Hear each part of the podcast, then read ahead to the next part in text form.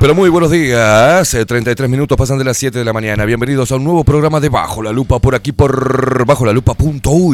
Más independientes que nunca, carajo.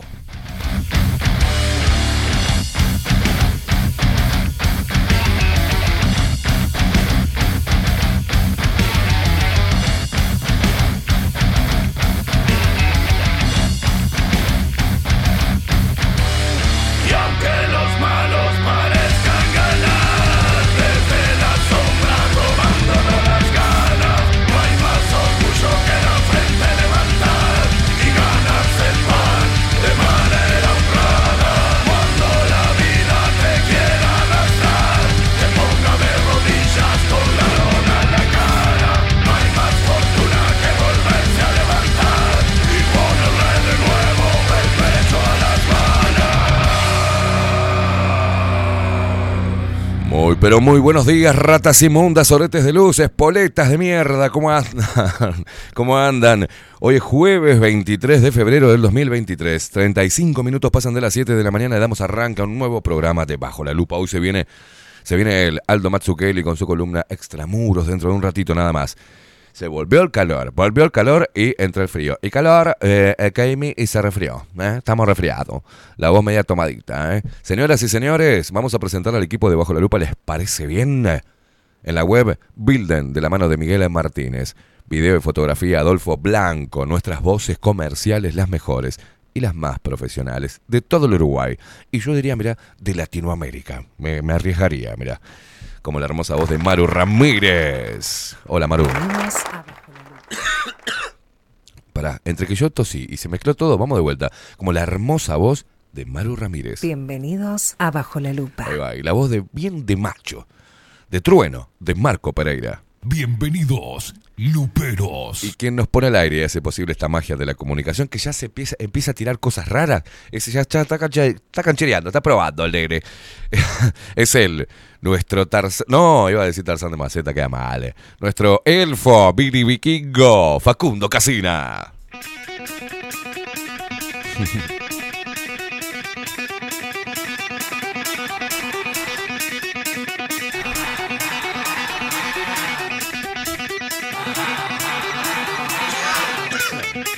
Dale con la garganta, ¿eh?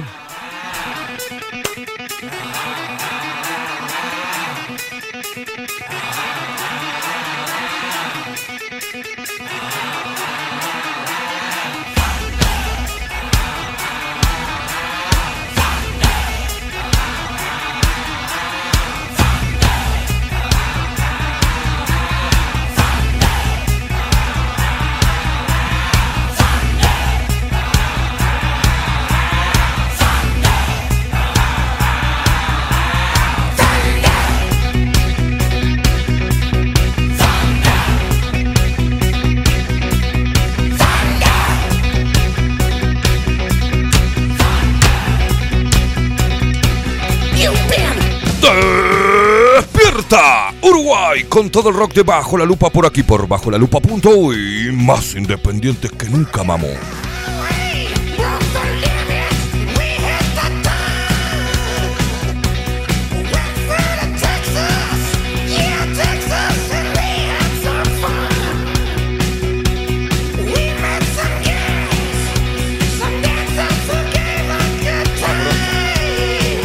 Me colé.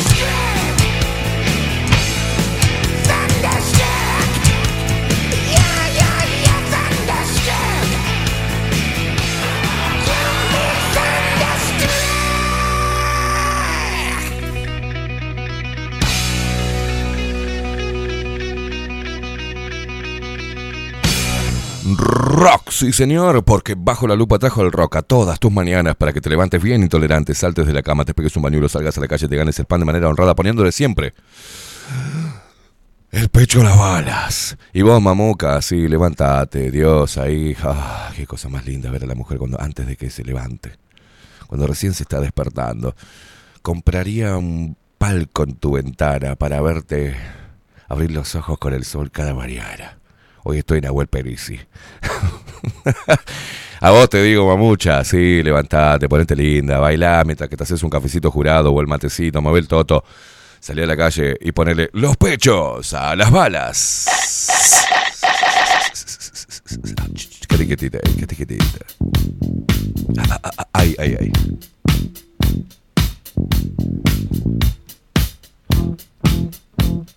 Se despierta todo el Uruguay. Se despierta todo el interior del país. Los paisanos guapos y las paisanas piernudas. Mm. ¿Ya de mañana? Nalgadas para todas. Se despiertan los mot... ¿Qué pasó ahí? Se despiertan los montevideanos.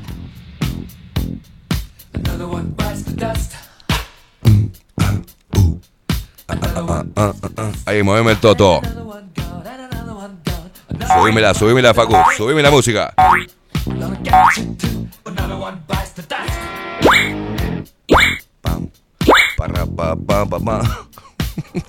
Muevan el toto, carajo. Se despiertan todos los uruguayos que andan desparramados por el mundo y nos ven y nos escuchan a través de nuestro sitio web bajo la y a través de Twitch bajo la lupa guion bajo uy. Un abrazo enorme para toda la barra twitchera. Che, suscríbanse, hijo de puta. Suscríbanse. Háganme el favor, háganme el favor, suscríbanse al canal de Twitch, loco. Impulsen, impulsen un poquito esto, no sean ratas, son cuatro dólares.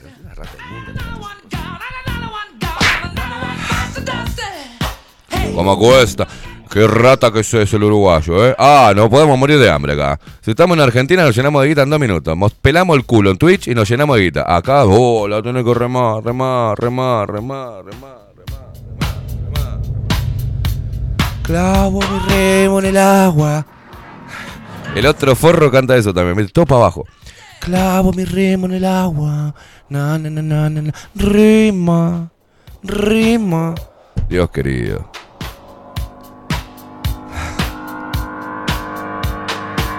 Son 160 mangos, hijo de puta. Se suscriben a cada cosa porno. Son, son 160 mangos.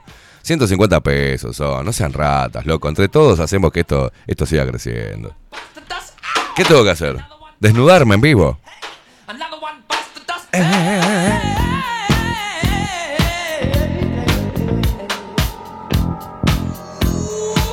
Si llegamos a los 100 suscriptores, yo arranco el programa en Boxer. Es una promesa acá, ¿eh? Arranco el programa en boxer. no, solo prometo por mí. No quiera meter cosas acá. Iba a decir todos, todos arrancamos en ropa interior y como que no, que no me iban a llevar, ¿viste? Ay, ay, ¿qué pasó? Ay, lo, ay, ay, ay, ¿qué pasó?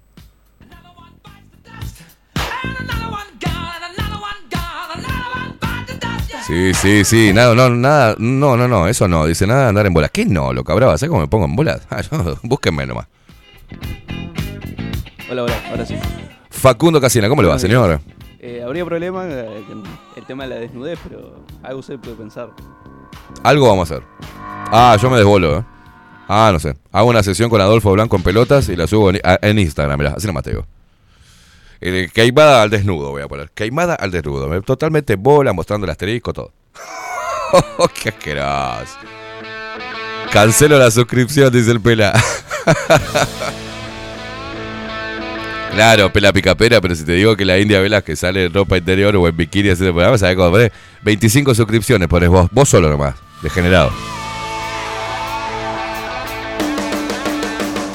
Los machos, todos en bolas y con corbata. Los machos hacen una especie de full monty.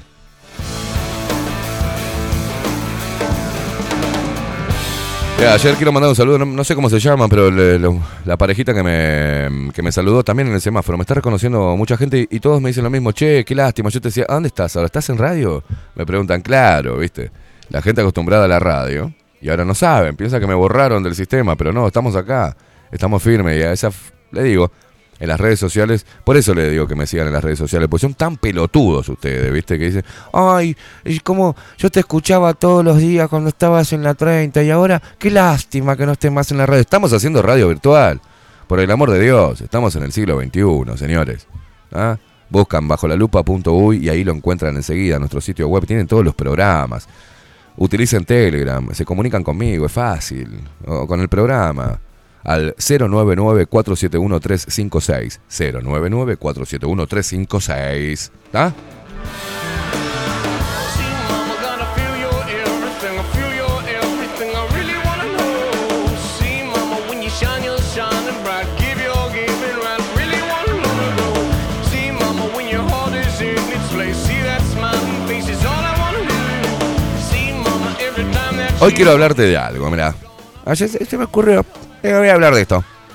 A ver si alguien conoce lo que nos lo que está lo que nos aqueja en estos tiempos. El síndrome de Simón.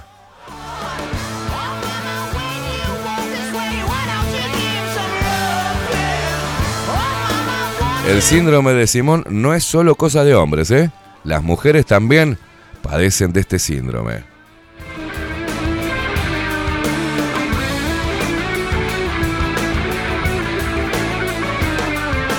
¿Hay algún Simón en la audiencia? Por favor, que se pronuncie.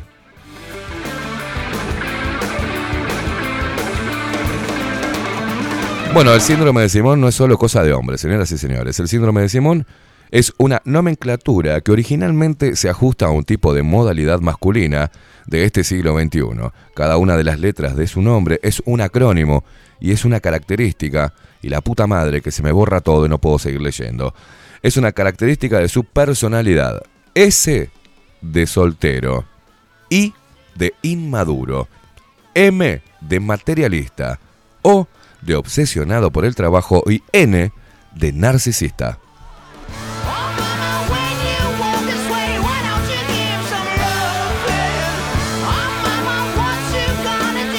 Aunque tradicionalmente se ha utilizado para definir a cierto tipo de hombres, lo cierto es que desde un punto de vista social, muchos especialistas afirman que pueden definir tanto a hombres como a mujeres. Los expertos no se ponen de acuerdo y hay quienes afirman que el género de quienes lo padecen no está tan definido como se creía en un principio y también podría estar unido a ciertas mujeres.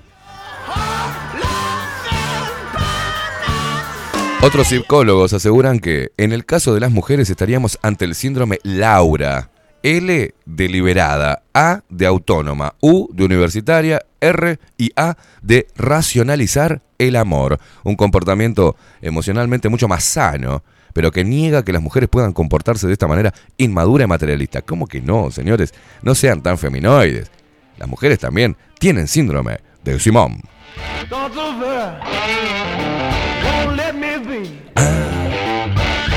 ¿Tenés algún psicólogo conocido? Dice Lau- lo, lo Cabraba. Yo soy psicólogo.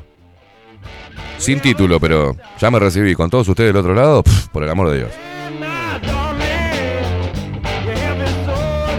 Y he tenido un paciente muy difícil.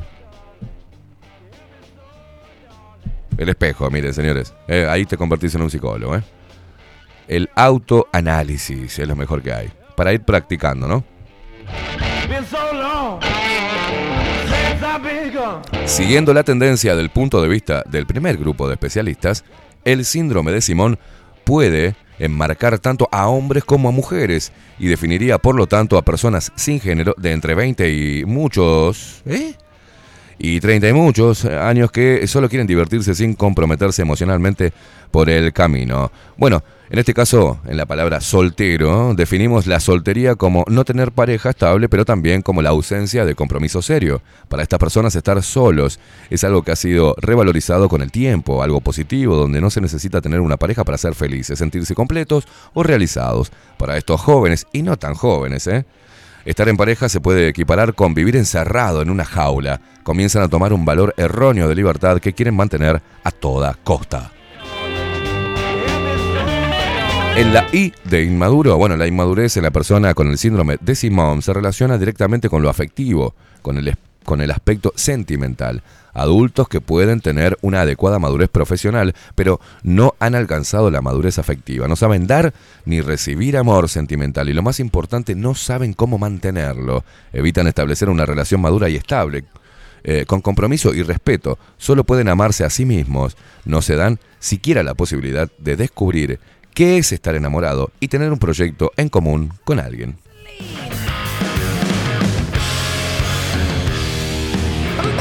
Materialista. ¿eh? Los incluidos dentro del síndrome de Simón están obsesionados con el éxito laboral y profesional. Sus principales preocupaciones son recorrer el mundo, cuidar su cuerpo y pasarlo bien. Carpe diem. Prefieren la emoción de vivir el momento a la seguridad de lo estable. No les importa sacrificarse para escalar posiciones en el trabajo y suelen contar con un ego casi infinito. No ahorran ni les preocupa su seguridad económica y gastan sus sueldos únicamente en satisfacer sus deseos. En la O, que significa obsesionado con el éxito, la prioridad número uno para aquellas personas que tienen el síndrome de Simón es tener una posición económica adecuada que les permita gastar todo ese dinero en aquello que les dé placer, viviendo al máximo, como si el mañana no existiera. Otro factor escondido tras esta característica es el culto al cuerpo y al autocuidado. Esto les lleva a ir al gimnasio en exceso, a cuidar su dieta de forma exagerada y, y que acaba en muchos casos en una cierta dismorfofobia.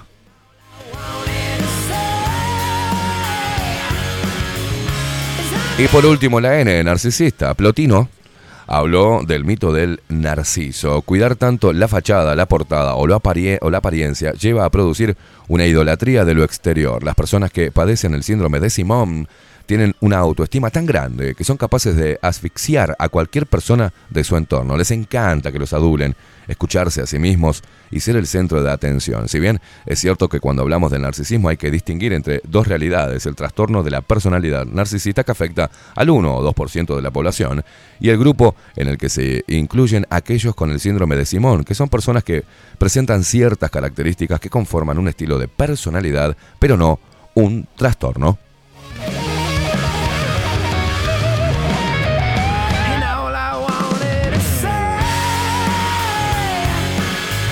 ¿Qué opinas? ¿Entrás dentro de las características? ¿Tenés síndrome de Simón? ¿Conoces a alguien? Contame.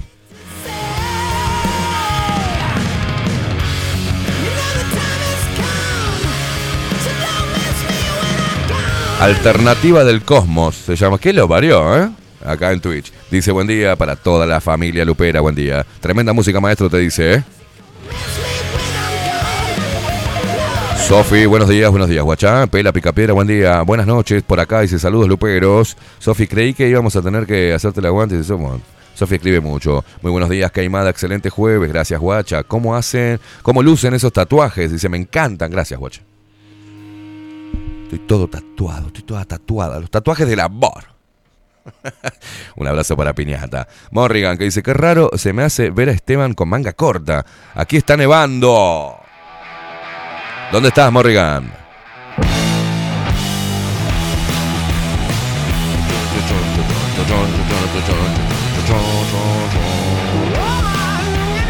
Lucky Luke, buenos días, soretes luminosos, buena jornada para todos, igualmente para vos. Eh, Sofi, el día que lo veamos sin lentes hay que preocuparse. vos. Están en todos los detalles ellos, ¿viste? Que los tatuajes, que los lentes, que la camisa corta, que la puta que los parió. Soy búfalo, no rata blanca, dice Alternativa. Bueno, no, por favor, dice Morrigan, eso no. Eh, lo cabraba desnudos, no. Andar en bolas, no. Poner macho todos los días, Sofi, vos, yo. La picapiedra dice que si me pongo en bolas cancela la suscripción. ah, sí, es la India la que sale en bikini haciendo el programa y dice, ¿cuánto hay que poner? Ya, dice.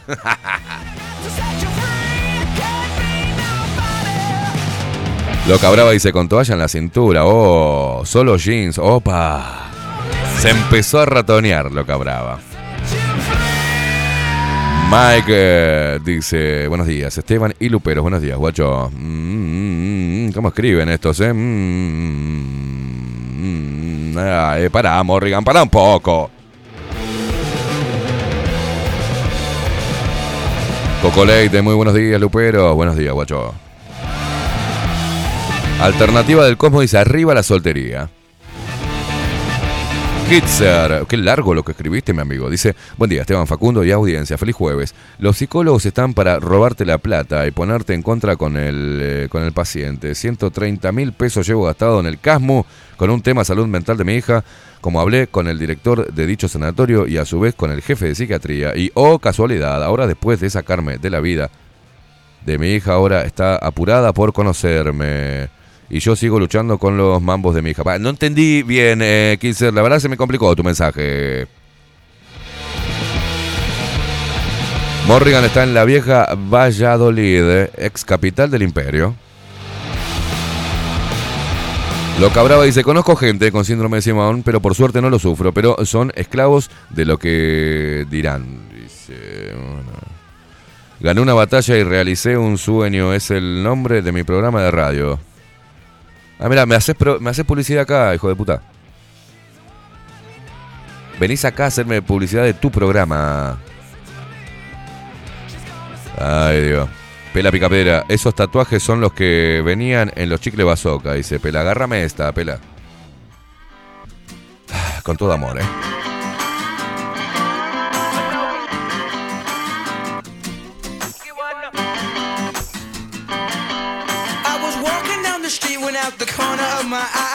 Brother. picapera es la envidia la que te mueve, mi amigo.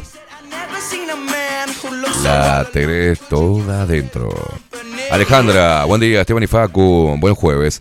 Es medio de pelotudo irresponsable el síndrome de Simón, ¿no? Es medio de pelotudo e irresponsable el síndrome. Sí, más o menos va por ahí, Ale, para resumir, ¿eh?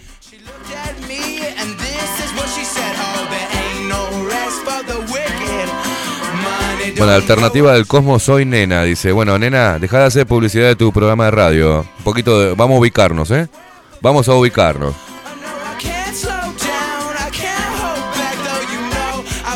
No me tenés que mandar lo correcto. Mire, yo les voy a explicar cómo funciona esto. Ya borré a varios también del canal de, de Telegram porque hacen esa, ¿viste? Vienen y, me mandan publicidad de, de otros programas. Un poco, un poco de respeto al espacio, ¿no? Entonces vos me mandás un mensaje y me decís, eh, Esteban, vos sabés que estoy haciendo un programa de radio. ¿Podré decirle a la gente de la audiencia si, si quiere acompañarme tal día, a tal hora, que salgo por tal lugar? Yo te digo, sí, loca, no hay drama, claro, yo te doy para adelante. Pero así de querusa no me gusta, ¿eh? Aviso. Aviso.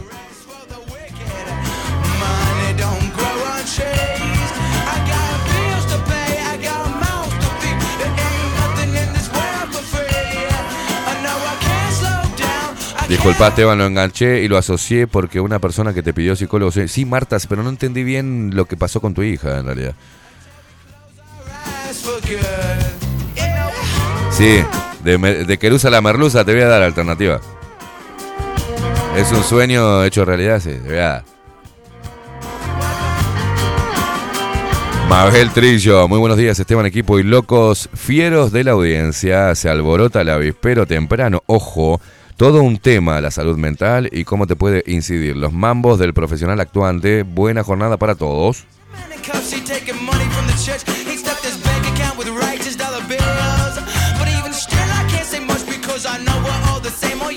Daniel Barrón, buen día. Buen jueves. Esteban Vikingo, Facu, Producción y Tribu Lupera, negacionista en terapia. Dice, ahí, hoy toca sesión con transferencia, capítulo autoayuda. Buen tema. Al correr de estos tiempos es lo que se necesita. Parece que aumenta la temperatura de la tribu. Así es, mi amigo. Jorge, buen día, queimada. En ese informe solo veo la queja de las feministas que quieren un macho que las mantenga y como no consiguen lo que quieren, insultan con eufemismos a los que no se las quieren llevar al catre. Muy bien, es una buena apreciación.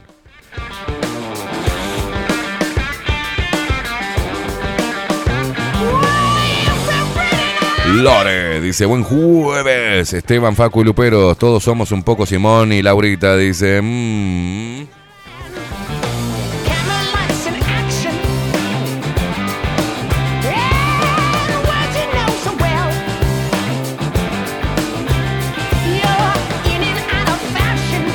Ana, buenos días, buen jueves, acá tempranito trabajando eh, honradamente, con la frente en alto, como dice el tema de Malevaje, besos se los quiere, dice Caimada.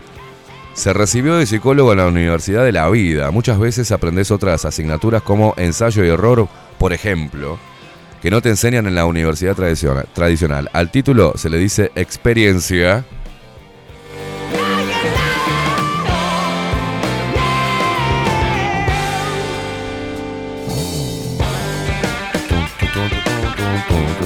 Alternativa del Cosmos dice, mi disculpa, Esteban. Está disculpada. ¿Cómo te llamas, Atorranta?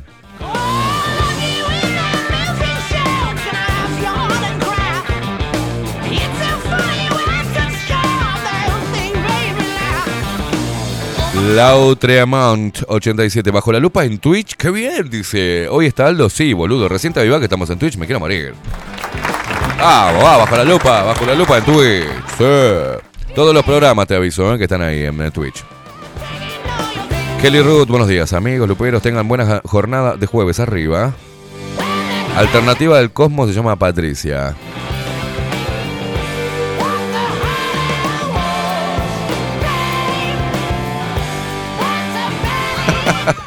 Vaquero le contesta y dice, sí, es jueves, creo, dice. No sabría qué día vive el hijo de puta. Buen día, ¿está torcida la cámara o el café jurado? Pero qué gana de romper los huevos, che. Me tienen podrido. Fíjate la línea del techo, boludo. arri- Fíjense la línea del techo, que está... Eh, la puta madre. Qué detallistas que son. Me están rompiendo los huevos con la caja del café. ¿Vos te podés creer? Esta gente no tiene, no tiene sexo, esta gente. A ver ahora, a ver. A ver si no les perturba la- la visual.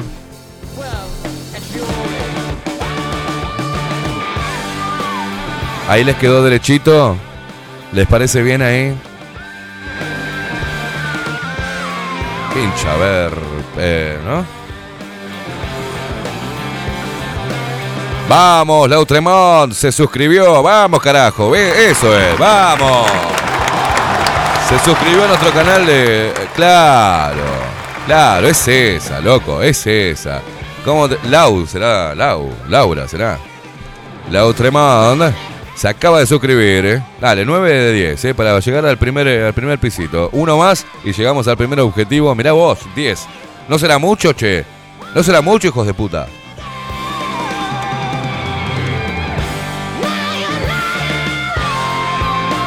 El cartel de la India está más adelante. Dice, bueno, pará, pará, pará, No, no, le voy a hacer caso a todo esta manga de hijos de puta. A ver, ¿Qué crees? ¿El cartelito más atrás de la India? Pará.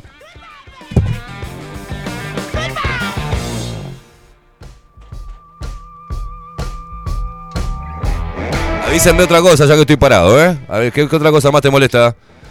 ¿Eh? A ver, un poquito más a la derecha, dice el pelo.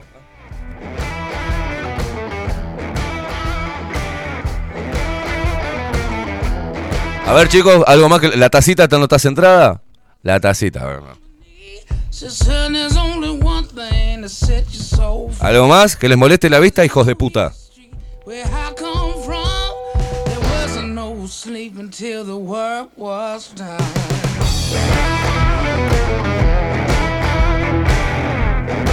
¿Algo más? A ver. Mirá vos, Cintia, se fijó, te sacaste el reloj. Qué hija de puta, la detallista que son. Te sacaste el reloj como para agregar algo también, dice. Juancito dice, no, no, no, no toques a la India porque se pudre todo. ¿Qué te pasa? Te calmas. Sofi, hace días que lo quiero hacer. ¿Qué cosa? ¿Qué cosa? Eso, yo no sé cómo hacer para suscribirme. A ver, Facu, le puedo decir a esta manga de hijos de puta cómo se pueden suscribir, porque no lo hacen porque no saben los bestias, ¿viste? No, no te escucho, papu. ahora, ahora. Vamos Ahora a sí. preparar un video de.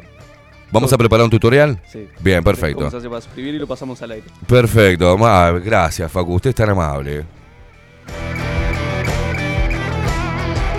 Te queremos, Caimada, dice Loca Brava. Sí, ya sé que, nos, que, que me quieren, hijas de puta. Te mandé mensaje a Instagram. Dice, ¿quién me mandó mensaje a Instagram?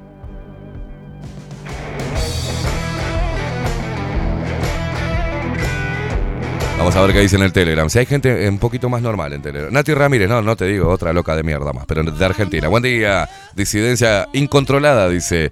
Está zarpado de Escorpio, aguantada, dice.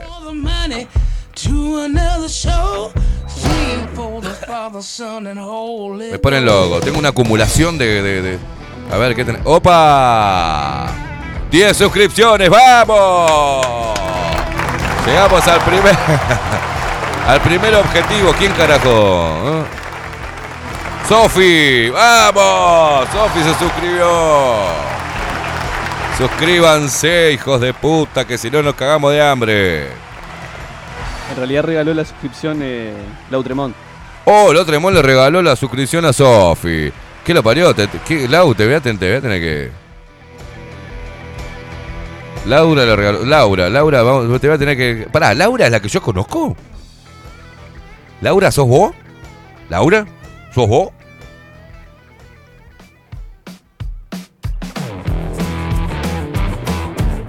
San dice, yo no puedo, no me deja, dice San. Ay, Dios. Te apoyamos a morir, dice Patricia. Sí, vos estás- andás con el culo entre las piernas, ¿no? Pues, eh. Es con la-. Vamos que vamos, dice Patricia. No seas mamona tampoco, ¿eh?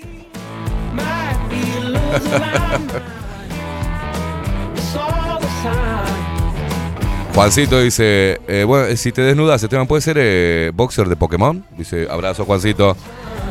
Voy a estornudar, voy a estornudar. Sí, sí, sí. Pasó, pasó, pasó.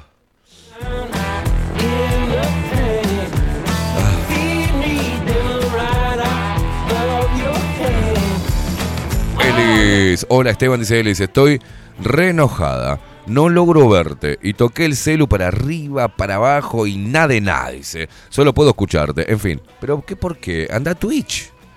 Twitch. Anda a Twitch. Fabiana dice, soy un queso, necesito un tutorial para la suscripción. Pero la puta madre. Coco Leite dice... ¿Qué dice? Desactivó el lenguaje de SOS. Dice, Facu, explica ya, dice Loca Brava. Pero la puta madre. Alejo, buen día Esteban. ¿Podrás decirle a Aldo o a Onir cuando vaya que hablen sobre las ciudades de 15 minutos y las protestas que está habiendo en Oxford y España? Muchas gracias. Saludos, Luperos. Bueno, les digo.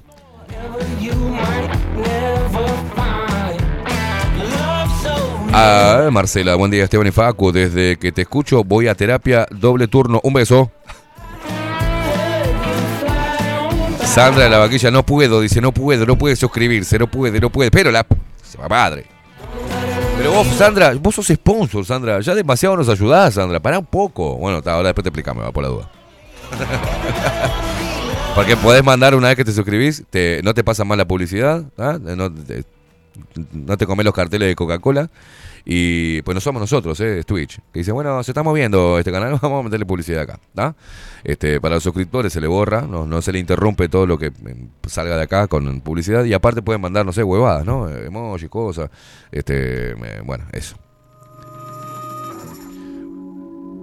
Adolfo, que está del otro lado, dice, hola, buen día. Que no lleguen a los 100 suscriptores, que no lleguen a los 100 suscriptores, si no tengo que sacarle fotos a Esteban desnudo. No, dice. Dale, boludo, yo te campaneo, vos clac, clac, clac, vas a sacar la ráfaga y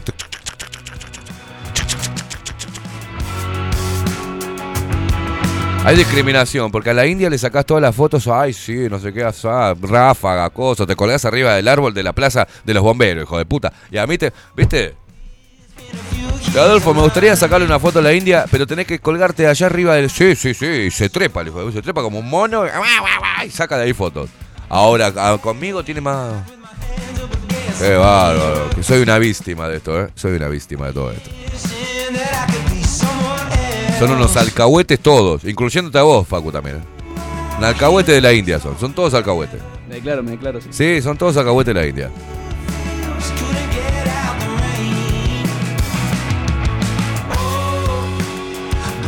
Que atrae como canta lo que pasa. ¿Eh? Es que atrae como canta lo que pasa. No, como canta, es, es- es una sirena. Es una sirena, obviamente. Yo entiendo, entiendo, entiendo. Ay, Dios mío. Dice acá Vaquero, con una cuenta de Amazon Gaming y ligas a la cuenta, dice. Ajá. Y este Torti Pablo, ¿quién es Torti Pablo? Al tocar la pantalla aparece un botón de suscribirse. ¿eh? El resto es un proceso de pago con tarjeta, claro. Albatrico. Dice, buen día, yo tampoco me puedo suscribir, pero son pelotudos. Al- Aldo, buen día, Luperos. ¿En qué andan? En que te tenés que suscribir al canal, hijo de puta. Se pasaron por el quinto, ¿no? Forro el tema del síndrome de Simón, ¿no? Ahí va, bien, gracias Agustín, gracias. Acá en Telegram. Buenos días, buen jueves para todos. Sobre el síndrome, describe a un montón de población que anda en la vuelta. Es el fenómeno del moldeo de estos tiempos, dice. Sobre las suscripciones, dejate de rodeos y abrite un OnlyFans. Me imagino, Adolfo, como el episodio de Los Simpsons cuando hace el libro erótico de Homero. Claro. También eh, lo que hablamos hace unos días que... Sofi, muchos- que deje de intentar porque ya se le regalaron la suscripción, ¿no? Eh, Bueno, sí, Sofi sí. Pero de, de que en muchos dispositivos eh, desde el teléfono no deja suscribirse. Ah, tienen que hacerlo de la compu. De la compu. Ah, puede ser. Soy José, buenos días. Me aparece el cartel de suscribirme, pero no puedo. Y yo sí te saco. Y yo sí te saco en bolas, dice. No me, no me camparé. Porque era fotógrafo también. Altern- eh, Patricia dice, por ahora tarjeta de todos los colores y como los murgueros en la luna. Mañana si llega la guitarra con la batería.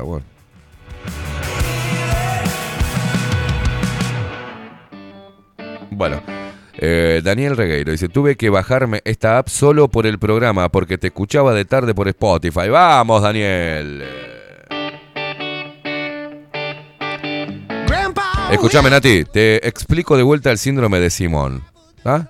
Te lo explico una sola vez, lo explico una sola vez más y nos vamos a la primera pausa. Y mientras que está en la pausa, ustedes van comentando sobre el síndrome de Simón. ¿Les parece que me, que me sigan en una puta consigna, hijos de puta? Eh, yo me, me voy a hacer un cafecito porque no tomé café ahora de mañana. ¿tá? Voy a leer de vuelta el síndrome de Simón.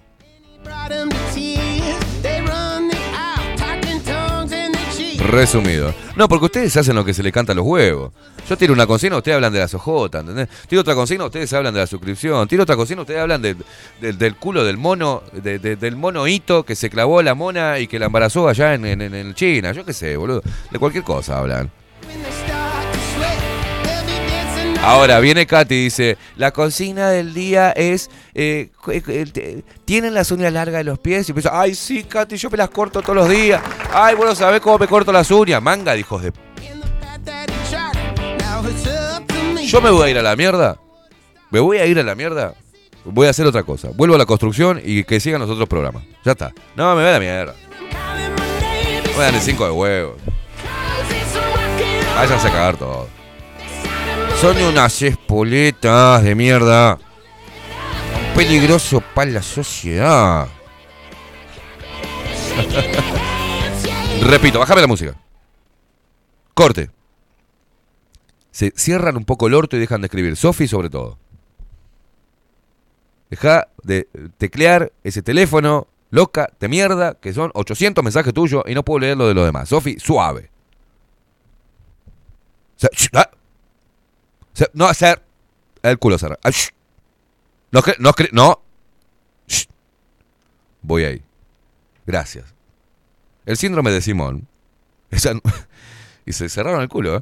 Es, así cuando me pongo solete. Es una nomenclatura que originalmente se ajusta a un tipo de modalidad masculina de este siglo XXI. Cada una de sus letras, de su nombre, es un acrónimo y una característica de su personalidad. Pero no solamente es de los hombres, sino que también se están encontrando, y se puede, podría decir que este síndrome es de los dos sexos por igual, ¿no? La, la nomenclatura Simón, ¿no? S de soltero, I de inmaduro, M de materialista, O de obsesionado por el trabajo y N de narcisista. No el narcisismo como una patología, este, ¿no? Que, que es mucho más amplia, ¿no? sino que se ama el mismo, ¿viste? Le gusta sacarse la fotito con el, espejo en el gimnasio, ¿viste? Eh, mostrar, ellas muestran el culo todo el tiempo, ¿viste? No sé, ah, estoy haciendo gimnasia acá, ah, estoy en la playa con la bikini, mirá la pancita chata que tengo, ah, mirá el culo parado que tengo, ah, mirá hice las tetas, claro, todo el tiempo, todo solamente el cascarón, ¿está? Y se refugia en el trabajo. Y hoy, hablando fuera de joda, ¿por qué traje esto? Porque estoy viendo mucha gente con este síndrome. Yo no sabía que se llamaba Simón, ni la más puta idea tenía. Para mí era simplemente gente pelotuda. Pero, claro, yo los, ¿no? lo, lo, lo hago un poquito más, más, más terrenal, ¿viste? Más acá, más, más, más de la más de yeca. Eso es un pelotudo, eso es una pelotuda. Pero, ¿qué pasa? Vieron que yo vengo diciendo sobre que la- el mayor acto de rebeldía es formar una familia y que la gente parece que está involucionando emocionalmente, ¿viste? No pueden crear lazos este, mm, afectivos, temen al compromiso, a la palabra, a formar una familia, a una pareja, eh, le, temen, ¿viste? Entonces andan todos re bananas, todos solteros en el gimnasio y dedicados de llenos al, al trabajo. El, el único tema de conversación que tienen cuando vos te eh, juntás con esa gente es su trabajo. Es su trabajo, su puta dieta, o el cosmos, ¿viste? Porque te hablan del laburo, de lo bueno que son, de lo lindo que son, de lo lindas que son, de todo lo que hacen, ¿viste? Ah, no, porque yo, no, porque yo, porque yo, porque yo, yo, yo, yo, yo, yo. De su trabajo. Y a la hora, cuando empiezan a sentir algo por otra persona, como es que le agarra el cagazo, se, ¿viste? Apretan el culo y te hacen la, la- el ghosting. Se van a la mierda. Disparan. Ay, no. Eh, eh, estoy sintiendo cosas. eh, dispar- disparan. Disparan. Porque piensan que entablar una relación o intercambiar o compartir emocionalmente la vida significa perder la libertad, porque tienen un concepto de mierda sobre lo que es una pareja y un concepto erróneo sobre lo que es la libertad. Y todo esto es un lavado de cerebro y una ingeniería social que hace que seamos todos, estemos todos con un departamento solo, con nuestros saumerios, con nuestros libros, con nuestras pesas, con nuestro gimnasio, con este, con nuestras salidas, garchando con una, garchando con otra, está re banana, este, siendo independientes y eh, empresarios, emprendedores y dedicándole todo el tiempo al laburo y volviéndonos unos malditos imbéciles. Y así pasan los años y los años. Y después va a ser demasiado tarde cuando se den cuenta que lo- el éxito en la vida, el mayor éxito que puedas tener en la vida es crear una familia. Una familia que esté compuesta de dos. Eh, ya es una familia. Y estábamos hablando de eso. Bueno, es algo de, de hoy, es de los jóvenes, es algo de los no tan jóvenes. ¿Conoces a alguien? ¿Estás sufriendo eso sin darte cuenta? ¿Y sos monotemático con tu trabajo y tus proyectos y tus cosas? Esa era la pregunta. Contame. No me cuentes, me importa tres carajos si se te metió la chabomba en el orto, o si se te encarnó una uña, o si eh, me- la tierra es plana, me importa un huevo. Contame. Hacemos una breve pausa y nos vemos dentro de un ratito en el rinconcito de KB. ¿Estamos? Pausa, señores, ya venimos.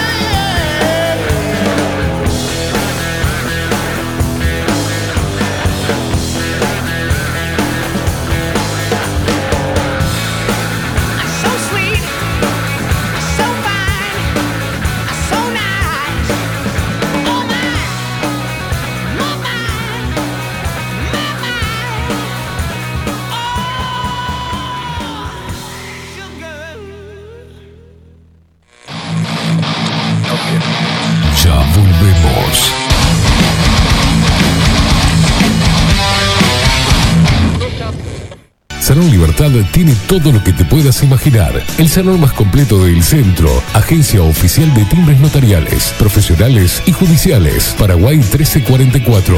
Teléfono 2 900 3833. Fletes Alex.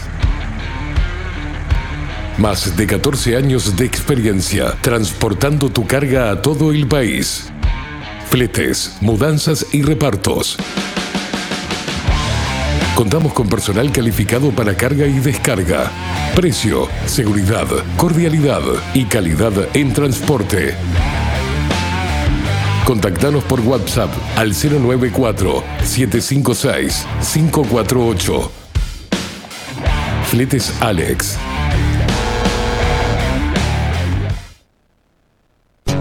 Mercado de Carnes La Vaquilla. Ofrece a sus clientes los mejores cortes y la mejor atención. Ventas por mayor y menor. Descuentos especiales a colegios y caterings. Envíos sin cargo. Teléfono 2-208-9877. Horarios de lunes a sábados, de 7 a 13.30, de 17 a 20 horas.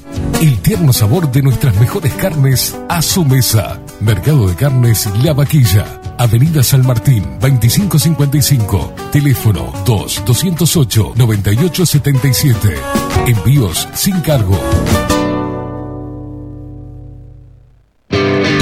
Builder. Transformación digital. Creamos la estrategia de transformación digital para que tu empresa avance y se adapte a los desafíos de hoy. Desarrollo y posicionamiento web, community management, planes de marketing digital. Builder. Transformación digital. Comunicate al 094 400 060 o escribinos a hola arroba builden.uy. Wolfer Contenedores. Realizamos oficinas, viviendas y proyectos a medida. En Wolfer Contenedores armamos el proyecto para tu vivienda con uno o más contenedores. Visita nuestro showroom en Ruta 1, kilómetro 155-500 y elegí tu vivienda. Wolfer Contenedores para entrega inmediata. Informate al 094 263 705 45 20 31 63 o en wolfer.com.uy. Wolfer Contenedores desde Colonia y Montevideo para todo el país. Estudio Jurídico Notarial, Perezcal y Asociados. Más de 25 años de experiencia en todas las materias, representando a estudios nacionales e internacionales. Una amplia trayectoria en materia penal, sucesiones y reivindicaciones. Más de dos décadas de experiencia recuperando terrenos ocupados. Torre Gorlero, oficina 20, 21 y 22. 099-309-319. Estudio Jurídico Notarial, Perezcal y Asociados. Pescadería El Italiano. Ubicados en el puertito del museo, les ofrecemos pescado fresco todo el año y gran variedad en mariscos, productos de excelente calidad, llevando confianza a su mesa. Los esperamos con la mejor atención personalizada. Pescadería El Italiano, de martes a domingos, de 8 a 20 horas. Contamos con envíos. Pescadería El Italiano. Comunicate al 2-622-7930 y por WhatsApp 095 43 3502.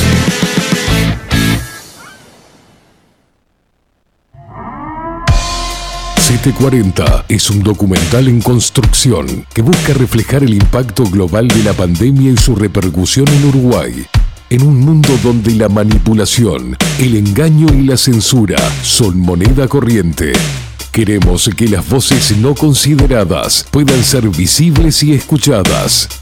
Necesitamos de tu apoyo para poder continuar.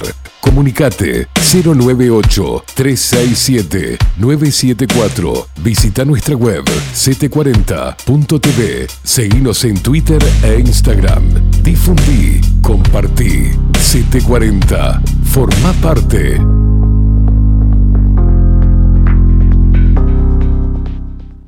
Mostrá tu mejor sonrisa. En Timbo, consultorio odontológico, te ofrecemos la atención y todos los tratamientos necesarios para recuperar tu salud bucal. Reserva tu consulta diagnóstico sin cargo al 099-750-182. Te esperamos en Colonia 1181, oficina 505, esquina Cuareim. Nombrando a Bajo la Lupa, obtendrás un 10% de bonificación. No postergues más la sonrisa que te mereces. Timbo, consultorio odontológico. 099-750-182.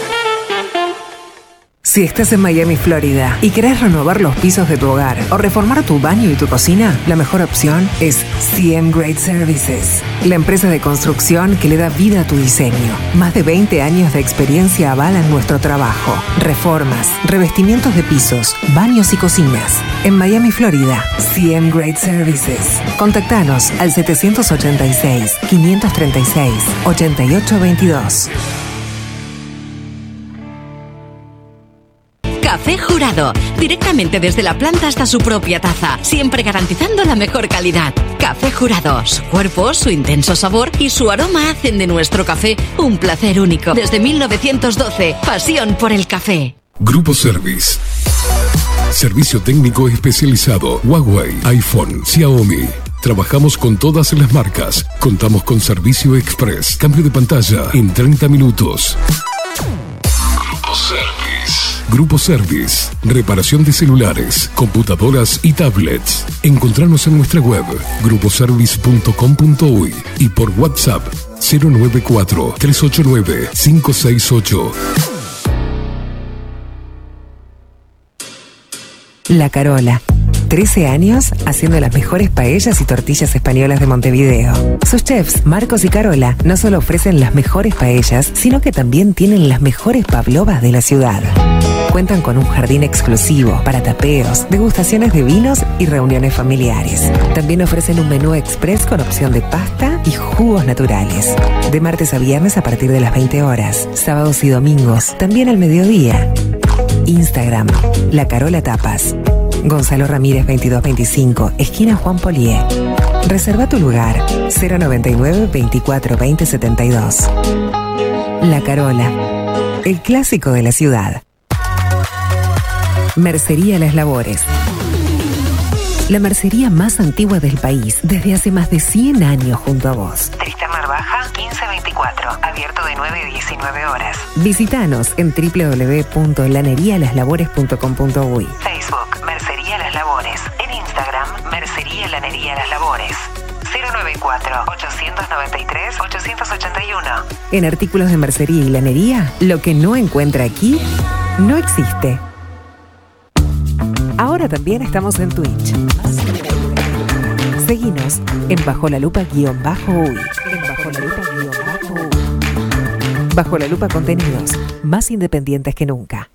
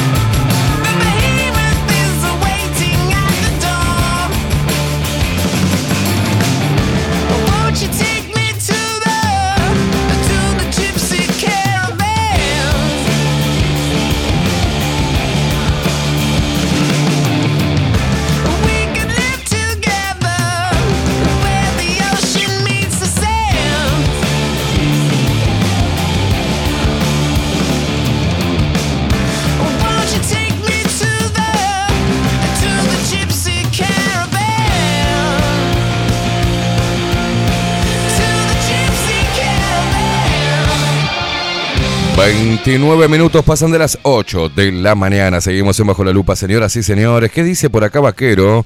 Eh, ¿Qué pasó? ¿Se fueron 40 del stream? ¿Se lo tomaron a pecho? No, no se fueron 40. Vos, boludo, reinicia el teléfono porque siguen ahí prendidos. Siguen ahí firmes. Los twitcheros son de ley, señores. Gracias a Agustín Pelerey que se acaba de suscribir también. Señoras y señores, bien. Vienen llegando. Un aplauso ahí para Agustín, sí. Vamos, Agustín. Vamos, carajo. No, si los tengo que cagar un poco a, a pedo para que, para que se avive, muchachos.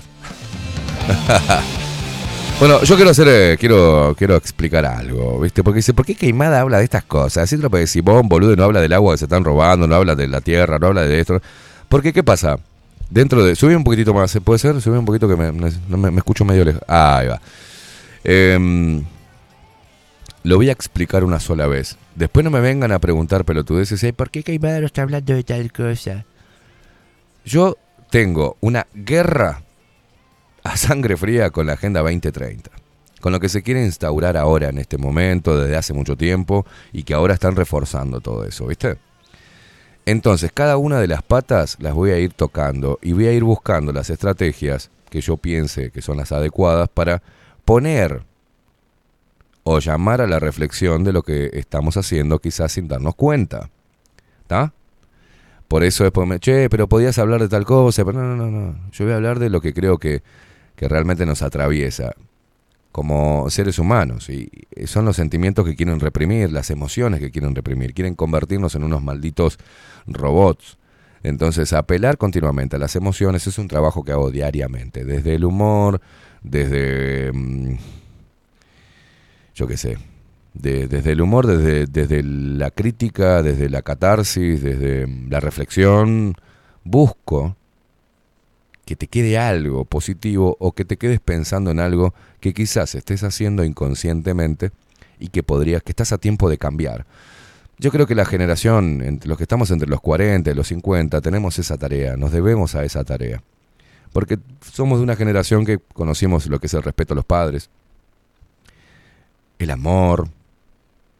Eh, de niños éramos muy salvajes y hacíamos cosas que hoy los niños no hacen, ¿tá? que se pierden ese crecimiento, lo que es embarrarse, lo que es caerse el árbol, lo que es rasparse, lo que es jugar a, a la escondida, a la pelota, a la mancha, y sin artefactos que nos eh, idioticen el cerebro, nos desarrollábamos mejor, éramos más valientes, éramos más mandados, o sea, de chicos. Nuestros padres en esa época nos daban una buena base de, educación, de valores.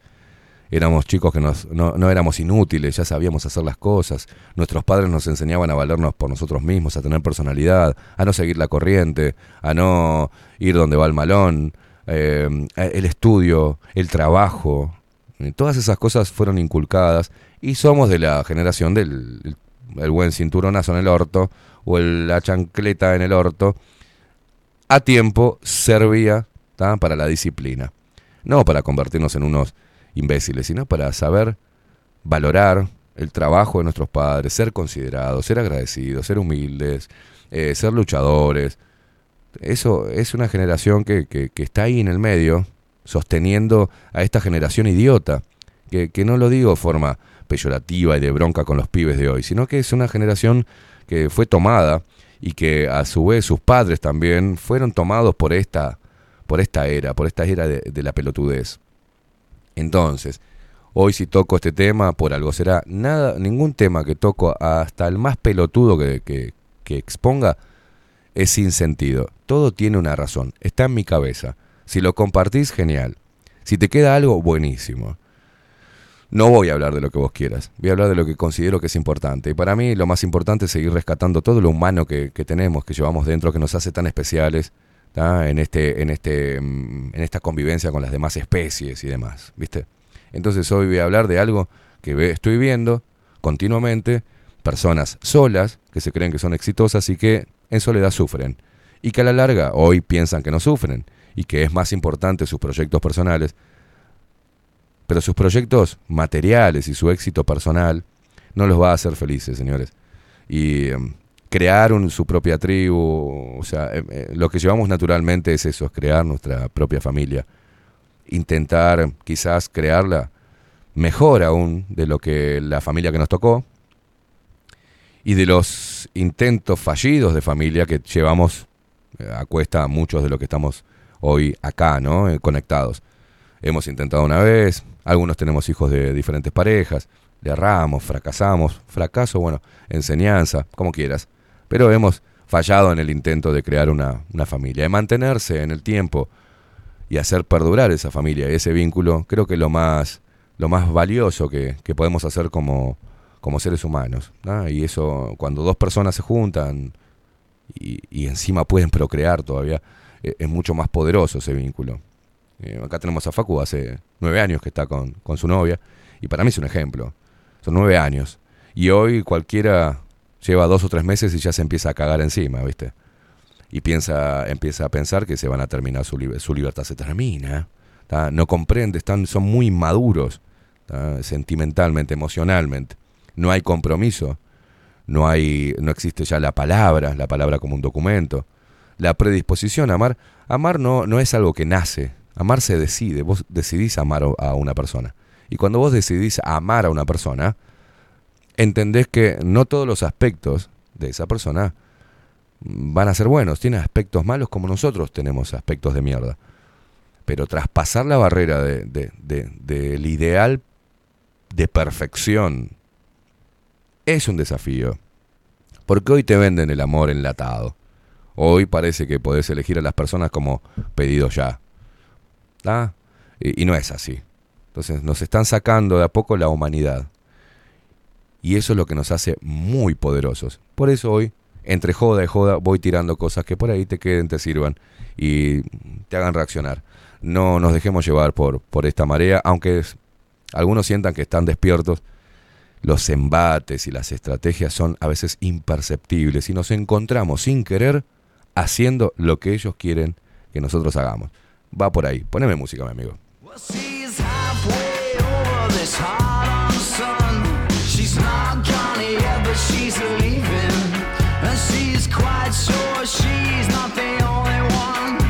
She's not gone yet, but she's leaving.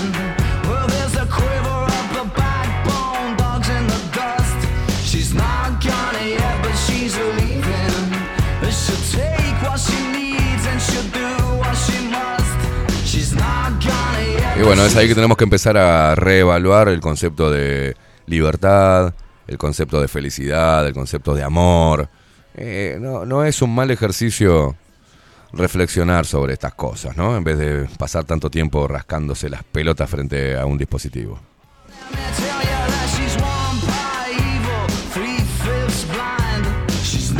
Y eh, en esta generación de cristal, desde niños, se los, los padres intentan de que no se frustren. Y no, hay que frustrarse para crecer. Entonces, y eso sí me lo dijeron psicólogos, ¿eh? no lo digo yo. Eh, me lo dijeron, no, no, no, hay que dejar que el niño se frustre. Porque es la única forma que va a aprender y que se va a fortalecer. Porque la vida es una frustración tras otra. Ah, lo que queremos y deseamos cuando nos ponemos en marcha. Primero hay un proceso de desear, pensarlo, proyectarlo, pero lo importante es ponerse en marcha para poder eh, conseguirlo. Y, esa puesta en marcha está cargada de obstáculos y de frustraciones y de decepciones y de momentos magros, de mierda. Y bueno, si vos de chico no le enseñás a que debe afrontar eso ¿ah? y debe sobrellevarlo y superarlo, generás eso. Un adulto de hoy con miedo a todo, lo que sea emoción, frustración y esfuerzo. Es la generación de cristal. Cuanto más débil es el ser humano, más maleables son las masas, porque están compuestas por seres humanos, individuos. Y es contra eso que yo estoy en contra. Y contra eso venimos peleando hace tres años.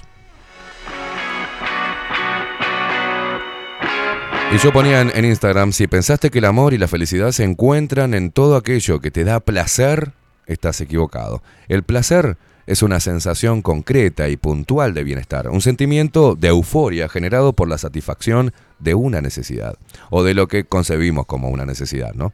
Por el contrario, la felicidad es un estado de ánimo est- estable en el medio y largo plazo, una especie de alegría serena. Tendrás que trabajar y poner mucho de vos para poder encontrar la plenitud. El amor, la felicidad, la obtención de logros de acuerdo a cada meta que te traces y la armonía requieren trabajo, esfuerzo y dedicación constante. De esa manera aprenderás a valorarte y a valorar a las personas que forman parte de tus afectos y con esto y solo después de esto podrás proyectarte, proyectarte hacia la plenitud y la felicidad en cada paso que te acerca a tu propio diseño y filosofía de vida. Porque si no hay lucha, mm, nunca podremos medir la fuerza de nuestro corazón, mente y espíritu. Exacto. Lo sigo sosteniendo. Nada que venga fácil te hará crecer. Siempre lo bueno cuesta. Y lo que te traces, las metas y los proyectos y los deseos que tengas requieren de tu esfuerzo, loco. Mm, Algunos tenemos aptitudes que para trazarnos algunas líneas podemos conseguirlo mucho más rápido porque son aptitudes que no nos hacen mejores, sino diferentes. Y a otros le cuesta un poco más. Y necesitan seguir experimentando en la vida.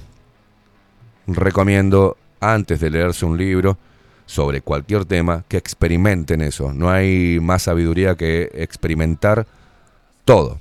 Todo lo que puedas. Y voy a seguir arengando a la gente a que lo haga, ¿viste? Así que nada, esto es bajo la lupa. Hacemos lo que se nos canta a los huevos y hacemos lo que creemos que te deja algo bueno.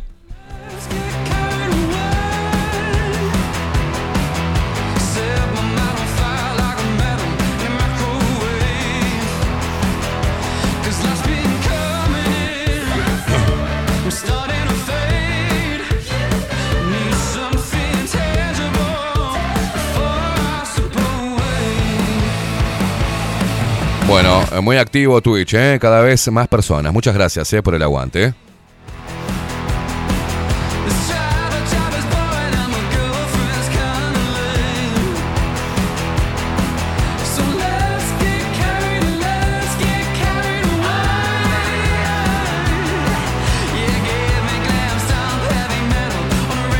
Bueno, Morrigan decía por acá, Ghosting, que hablábamos en el capítulo, en el capítulo, en el bloque anterior, eh, ese sí es un temazo. Sí, eh, bueno, eh, lo tocamos eh, otro día. Mm, conocía uno similar, era el síndrome de Peter Pan, dice, sí, también. Dice, el síndrome de Simón es una variante del síndrome de Peter Pan. En primero, siendo responsable con lo que le interesa y el segundo, priorizando su propio placer o diversión y sin pensar en las consecuencias. Aunque en ambos casos, tanto Simón como Peter Pan tienen miedo al compromiso.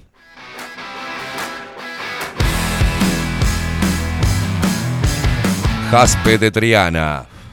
Buenos días, Queimada y Facu. El síndrome de Simón se aplica eh, no a los que están solteros, se aplica a los que conjugan todos los rasgos que describe Queimada. Valga decir que lo que está explicando lo hace genialmente. El tema vale la pena tratarlo. Gracias por hacerlo, Queimada. De nada, Jaspe. Sofi dice, para nada tengo síndrome de Simón. Eh, perfecto. Licenciado, será Liz. Eh, Gavito, eh, el rinconcito de Kay, me. Alternativa del cosmos, vos estás escribiendo en mayúscula. Nosotros baneamos a una tal Susana que escribía con mayúscula también. ¿No serás vos con otro perfil? Porque tenés más o menos la misma intensidad que Susana, ¿la recuerdan? El, Sofi dice, el rinconcito de Kame, jaja, hay unas cuantas que te quieren llevar al rincón. ¡Eh! Bueno, bueno, bueno. Bueno, bueno, bueno, bueno, Sofi, ¿eh? Nos calmamos, ¿eh?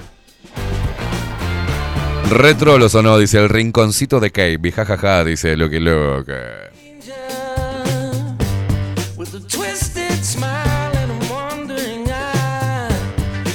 Bueno, entre Loca Brava y Coco Leite están hablando ahí, tienen una charla. Hablen por privado, hijo de puta. Jaluna 99. Síndrome de Simón sería una generación de grandes pelotudos, frívolos y sin encontrarle sentido a la vida. Este síndrome es algo provocado eh, en los últimos años, pero que los que manejan el mundo lo vienen inculcando hace tiempo largo. Lamentable. Exacto, coincido, Jaluna. M, dice acá, M210-465. Hola, muy buenos días, gente linda. Pongan el nombre después, ¿eh? porque yo me olvido, no puedo tener, eh, no me acuerdo de todos los, los, los, los nick que tienen ustedes y no, no puedo. Eh, Morrigan, frustrarse y aburrirse es muy sano. Dice, claro que sí. Tanita, muy buenos días, gente linda. Y a ti, Esteban, saludos desde España. Yo me amo. me siento feliz y disfruto la vida. Que tengan un día maravilloso. Dice Tanita y se va. Coco Leite, la frustración enseña a volver a levantarse y empezar de nuevo e ir superándose a uno mismo. Exacto. M dice, amar primero se siente y para eso hay que empezar por uno para conocernos cuáles son nuestros sentimientos, emociones, para después comparar con el otro lo que tenemos y entender lo que... ¿Qué habla? ¿Que sos india o indio? Para entender lo que el otro es con sus virtudes y su lado oscuro que todos tenemos, que es la sombra de las vivencias. A la mierda, ¿no? Te- todo como el culo escribiste. Igual intenté hacer algo, lo, lo- gracias igual por, por participar, ¿eh?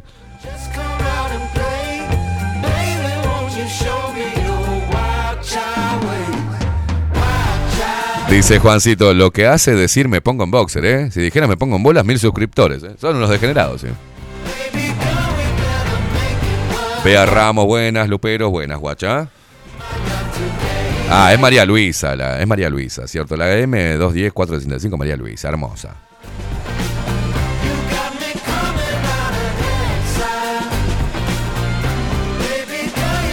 Bueno, Alternativa del Cosmos empezó a escribir en minúscula, gracias, este, buenísimo. Dice, ese tema que planteas es complejo, es como salir del laberinto de Fausto, dice.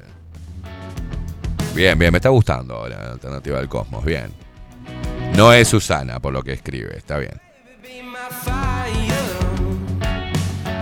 Fabiana, por acá por Telegram, buen día. Una cosa es disfrutar de la soltería y otra es la fobia al compromiso. Perfe- exacto, Fabiana, exacto. También hay mucha hipocresía, comportándose con ese síndrome independiente de tener, de tener compromiso. Eso aplica a muchas generaciones. Bueno, bárbaro.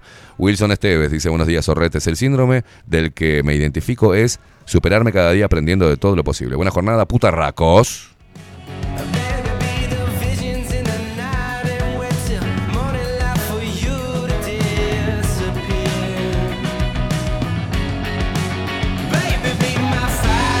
Nos decía Wilson, buenos días, Sorretes. Me suscribo por todo el año y Alicia Quesada se va, se hace vitalicia. Aguanten, putazo, buena jornada. Bueno, te esperamos, guacho. Camelia, buenos días. Acá trabajando, mando besos. Gracias, guacha.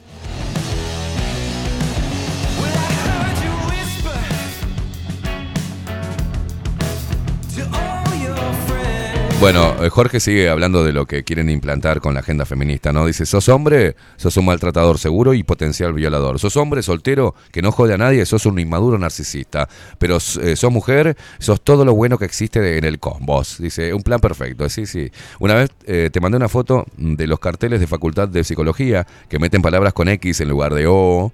No sé si viste las escaleras de la entrada de esa facultad, pero tienen puro mensaje feminista. Si un psicólogo te dice que sos un Simón, es porque ya está todo tomado. Bueno, Andrés, mira vos, buenos días, gente. Saludos desde Valencia, España. Un abrazo, joder, tío.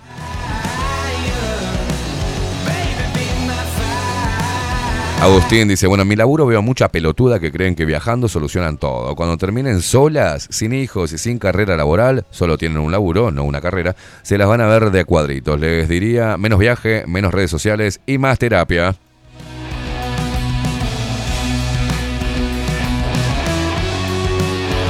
Alternativa, echar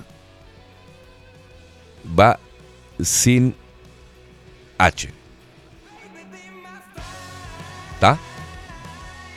Echar agua, echar leña al fuego va sin H. Tenemos un problema que le metemos H a todo. El, otro mensaje también le puso H con, no sé. eh, guarda con las H. Pues me, me- si no, me voy a poner las gotitas de desver ahora.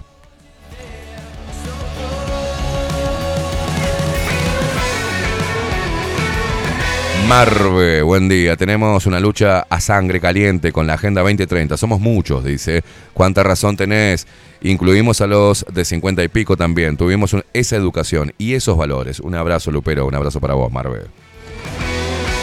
Exacto, Juancito te da un ejemplo. Echar un polvo acá. Es sin eh, echarse un garque, dice Celia. Gracias por los ejemplos. Esto es muy didáctico, ¿eh? Alejandra que dice, "Mm, Simón, son como la generación de cristal, no aguantan nada, son irresponsables, no generan compromisos con nada, dice Alejandra. Muy bien. ¿Estás, estás enojada, Alejandra? ¿Tenés un Simón cerca? Dice Martín Pizorno, buenos días, gracias por la lucha que da tu equipo. Gracias, guacho. Eh, Nati nos manda un mensaje largo acá desde Argentina. Estás en eh, Corrientes todavía, ¿no? Nati, ¿en Corrientes o Entre Ríos estabas? Ah, dice, la era de Acuario se rige por la energía de Urano, que tiene tendencia al individualismo y la tecnología, pero también al pensamiento colmena. Por eso se ven cosas como el comunismo o los virales de las redes. Todo esto es una tendencia desde los astros. Dice, podemos resistir o adaptar esa energía o algo mm, lo más empático posible, como comunidades eh, biosustentables con la ayuda de la tecnología, que es inevitable, con Urano como, ah, la mierda, ¿qué te comiste, Ludovica, hija de puta? Acaba de vomitar a Ludovica Esquirru, Nati. Alejandra dice, nada, jajaja, enojada no, pero lo veo a diario y están todas tomadas las minas.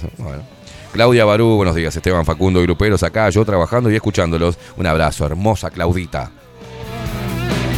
La Melle Guillén eh, dice los temas de la agenda 20, que la agenda 2030 quiere desterrar es la espiritualidad, la creencia de un creador, el concepto de familia tradicional y, la, y eh, lentamente lo están consiguiendo. Y por supuesto, al asesinar a nuestra memoria, los adultos mayores, es una forma de sacarnos los recuerdos, dado que los libros los podemos cambiar.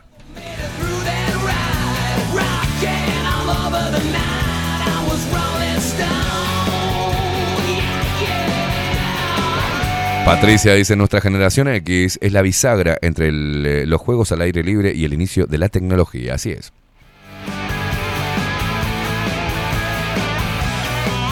Sofi, ah, me di cuenta que no tenés los lentes. Dice, bueno, la puta madre.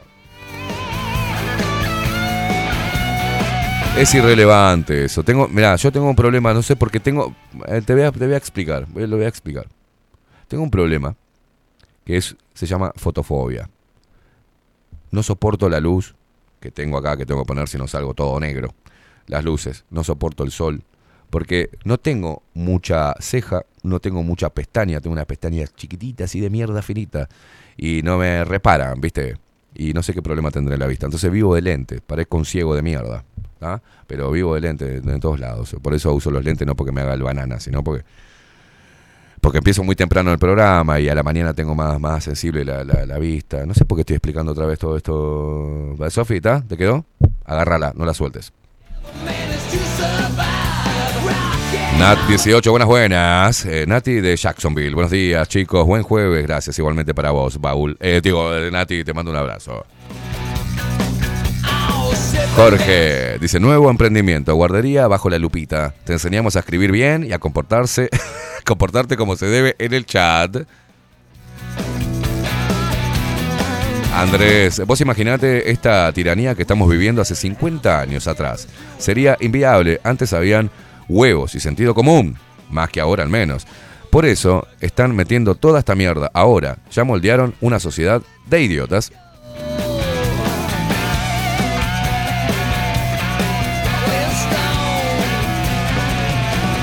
Ana dice, la familia es un pilar importante, por eso la quieren destruir. Síndrome de Simón existe porque los padres no le enseñaron que cuando caes, eh, pararte nuevamente, ¿no? Y, a- y seguir, eh, y seguir, y seguir. Falta total de compromiso con todo. Pone una puta coma, Ana, porque si no me vuelvo loco.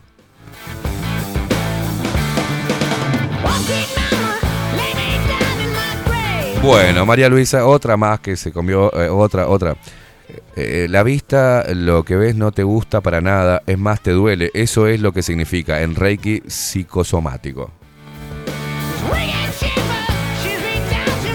Bueno, me pasa lo mismo, dice Pela Picapiedra. Aparte que laburo de noche siempre me molestó la luz. Eh, este vampiro, sí, sí, eh, soy medio vampiro. Aparte los colmillos también, ¿viste? Soy colmilludo, ¿eh? en otra vida haber sido Drácula. Y no me hagan seguir hablando.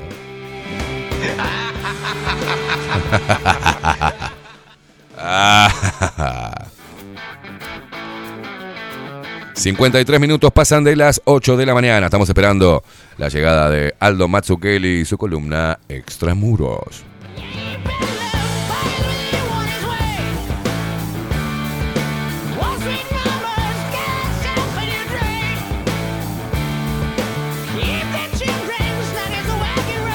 Vaquero dice, ojo, ¿dónde pones los colmillos? Juancito, mientras no se te dé por armar un banquito, Esteban, oh, qué chiste viejo. Armando este banquito, sí, vení, sentate, Juancito. Ángel Cáceres, buen día. Esteban Facu, en mi laburo hace 34 años que estoy ahí, ahora tenés que ver con quién hablas y hay minas que se comieron el personaje. Abrazo. Bueno, o sea, ¿a qué te referís, Ángel? Ana María y Aldo desde Pinamar, como siempre, los viejitos locos. Paulita, ¿qué hace escribiendo por acá? Mm, eh, Bueno, eh, dice, em, es mal de esta era, porque incluso hasta cuando est- estás, porque hoy está... Ahí va, porque incluso hasta estando en pareja lo ves, viven juntos pero como que tampoco comparten objetivos, viven para el trabajo, el gimnasio, los amigos, solo comparten la casa y la cama, jóvenes y no tan jóvenes. La frase, si todos se tiran a un pozo, vos también, era un clásico de nuestros tiempos, exacto.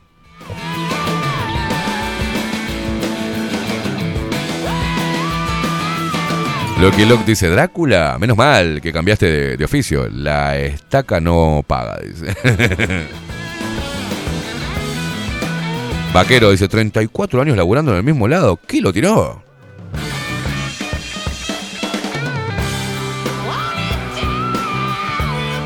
Bien, Elis, Esteban, ya puedo verte por Twitch. Wow, se te ve muy bronceado de la camisa clara, te queda estupenda. Gracias, guacha. Se me acaban de parar los pezones con ese piropo. Enrique, buen día Esteban, que no vengan con síndromes raros. Los mayores de 35 años sabemos que Simón era el gran varón, el de la canción de la cumbia, terrible trolo. Simón, Simón. ¿Se acuerdan? No se puede corregir a la naturaleza, pa' lo que nace doblado. Jamás su tronco endereza. De acuerdo, sí. En las, empezaba así, mire. En la sala de un hospital. O así. No, no, Simón, Simón lo pones y me muero. Claro, gracias por eh, traerme ese recuerdo cumbiamba. No, no, no, no. Juancito, no me pondría ese boxer ni en pedo. Te lo voy a mandar, Facu. No, no, no, no, no. De ninguna manera. No me voy a poner un boxer de Pikachu, boludo.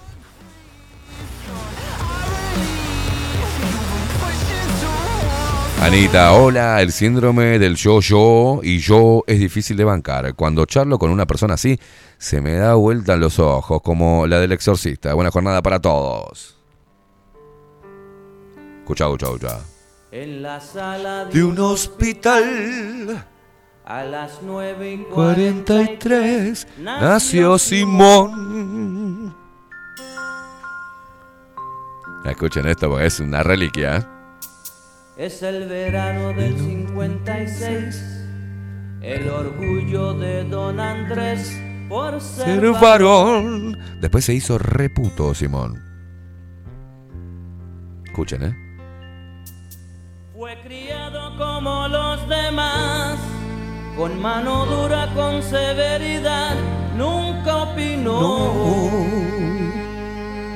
Ya venía la agenda acá en este tema, ¿eh?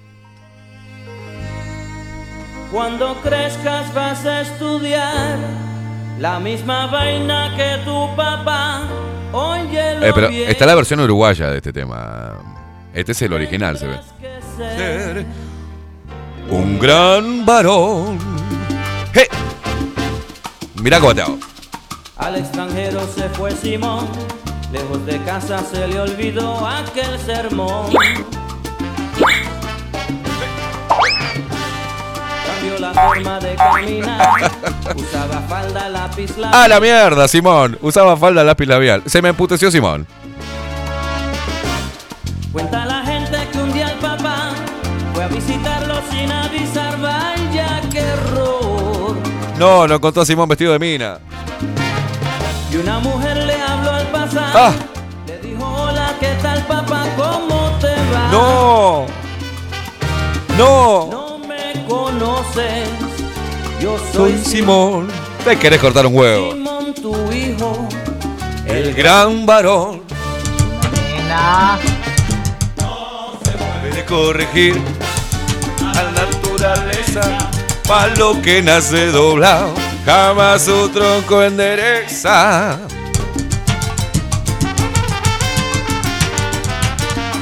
Señoras y señores, Simón, Simón se empezó a sentar, ¿eh?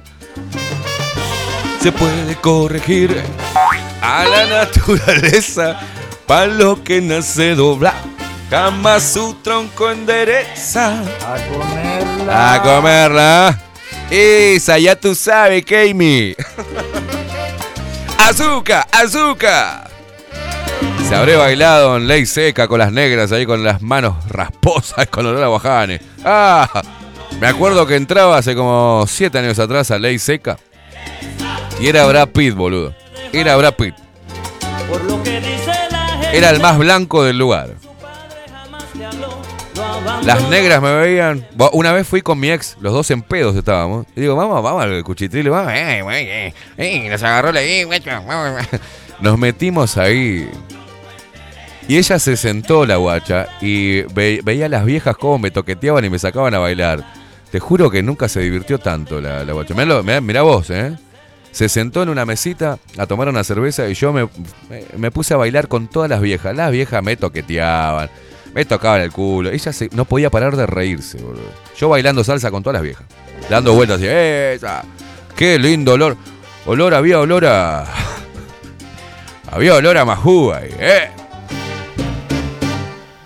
Se puede corregir a la naturaleza para lo que nace doblado. Claro, porque uno cuando está soltero y anda en los 30 y pico, porque vamos a sacarnos las caretas, lo que hace es, bueno, primero va al mejor boliche, va, camisita, cosa, ¿viste? Va ahí, toma una con los amigos, se ríe así, ¿viste? Qué loco. Y hablas de trabajo y esto, miras algún culo, cosa. Y después cuando vas con la décima cerveza, tipos cuatro y media de la mañana, decís, "Güey, ¿dónde hay una majuga? Vamos para majuga, azúcar. Y terminás bailando enroscado. Dos y uno con cualquier negra que se te cruce. Somos así, somos un animal asqueroso, señoras. Ah. Y después, viste, como que- como tirás el trasmayo ahí, viste. Y lo que, lo que, lo que pique te lo llevas para tu casa. Qué horrible lo que estoy diciendo. Bueno, pero son de otras épocas. Uno ha crecido y ahora se valora. Ah, valórate, princeso.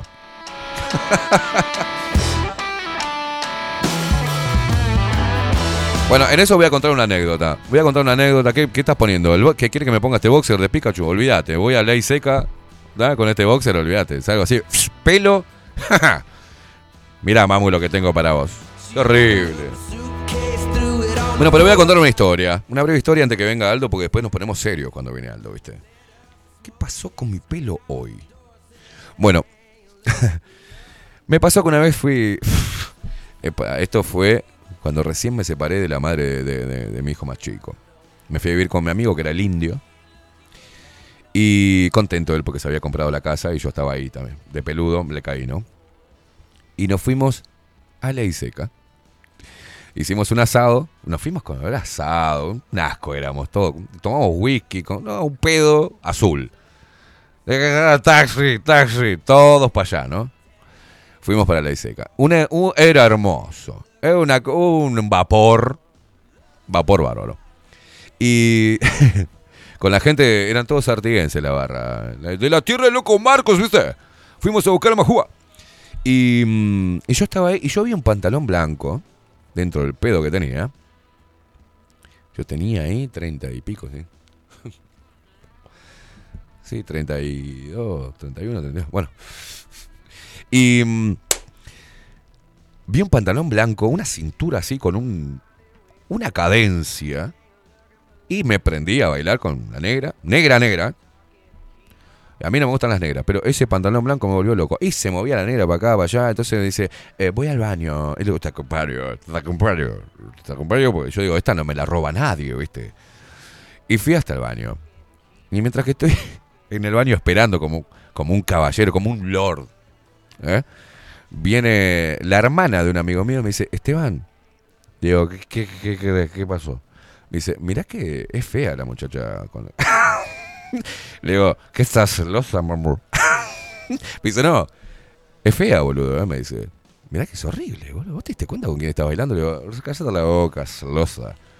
Ta, y resulta que todo concluyó en que eh, el pantalón blanco viajó hacia nuestro recinto.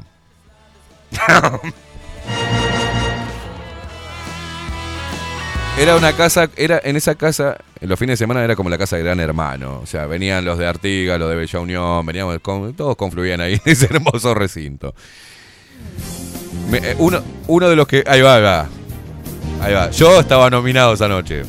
Ay, Dios. Y mi amigo, Robert, fue con la moto. Dejó la moto ahí adentro y dice, bueno, volvemos al boliche, yo tengo que ir a laburar. Sin dormir me voy a ir igual. Entonces, bueno. Yo no me acuerdo qué pasó esa noche en mi habitación. eh, Con ese pantalón blanco. Lo único que sé es que me despierto con un grito de una mujer. Y también con el grito de un hombre. ¿Qué pasó?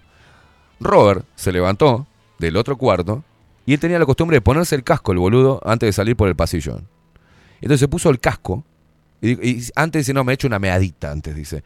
Y entra al baño y como no sabía nada, y la ve a la pantalón blanco con su cara de día. Ya se nos había pasado el alcohol. Y ella gritó porque vio entrar a un tipo con casco adentro del baño. Y él gritó por lo fea que era la piba. me levanto. me levanto. Hasta el día de hoy me gastan con eso, ¿no? Me levanto y efectivamente, qué cosa fiera, por el amor de Dios. Qué cosa más fiera. No, no, si había una más fea que se joda, ¿no? La más fea del boliche me la había llevado yo y enamoradísimo estaba ese matón. Un pedo azul. Qué horrible, ¿no? Qué horrible. Es una marca que, que quedó, ¿viste? ¿Te acordás cuando te comiste aquel pescado? Y bueno, ¿qué querés? Pero era- tenía era limpita, era... No, la anécdota del amor. Y cuando la veo digo, ay, Dios mío, esto, esto, esto me acabo de... co-". Y quería desayuno y cosas. Le digo, no, no, este, tengo que irme a trabajar, no sé qué. Tremendo domingo era. Y me dice, un ómnibus que me deje. Le digo, mira, acá creo que hace dos o tres cuadras. no quería salir a la calle con eso. Creo que salió y cerré la puerta y no, no, no, no. ¿Viste como, como la película de Jim Carrey que se, que se mete cosas en la boca? me limpié la boca con la escobilla del baño, señores. No, no, una cosa de loco.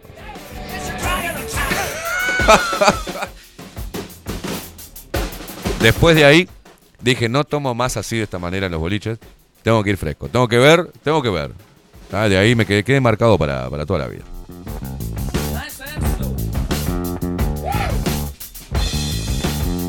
Era una cosa, la cara era. ¿Cómo es el pececito ese que.? Tenía la cara toda desordenada, boludo.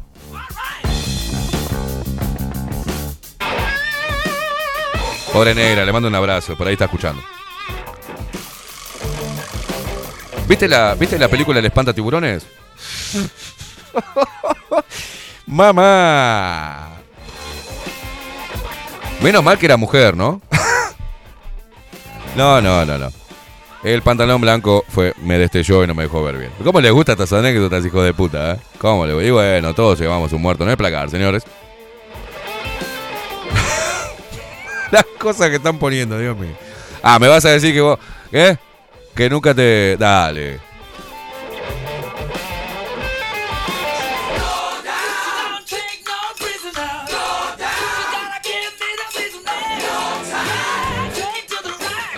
¿Qué tenés ahí? A ver. ¿Encontraste la foto de la, de la chica? Claro, ahí está. Claro, mi amigo entró y encontró esto en el baño. Dios querido, qué momento. Después te podés imaginar el gaste que me pegaron, ¿no? Tanita dice, lo importante eran las caderas, ¿no? Exacto, exacto. Yo me perdí en esas caderas candentes. No, no, no, no, no. Vaquero dice, ¿no te dolía nada? No, no, no, no, no, no. Era, era mujer, era mujer. Ay, viene Aldo, sí, viene, viene Aldo. hoy, No rompan los huevos, ya está por llegar Aldo Mazzucchelli.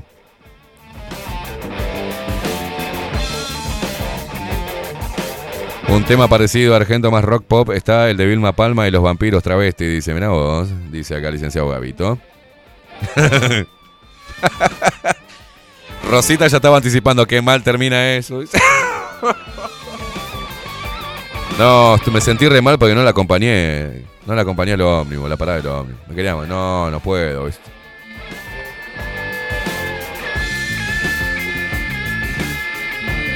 Y bueno, la hice feliz y fuimos felices por un instante.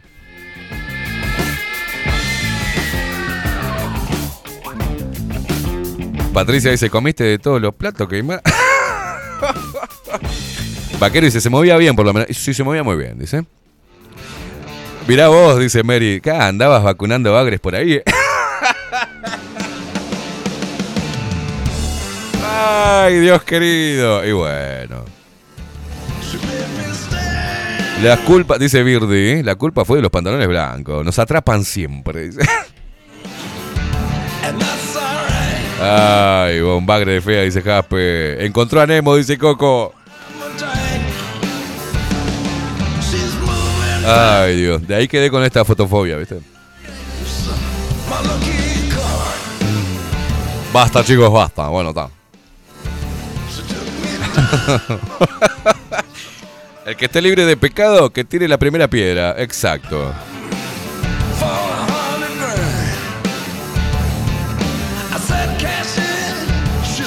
No, no, no, no. Igual por ahí hay algún queimadita mulatín por ahí. No, no, no, no. No, no, no. Porque viste, siempre decía, oh, yo me comí con aceite, queimada, comés con aceite. No, he comido con, con grasa. sí.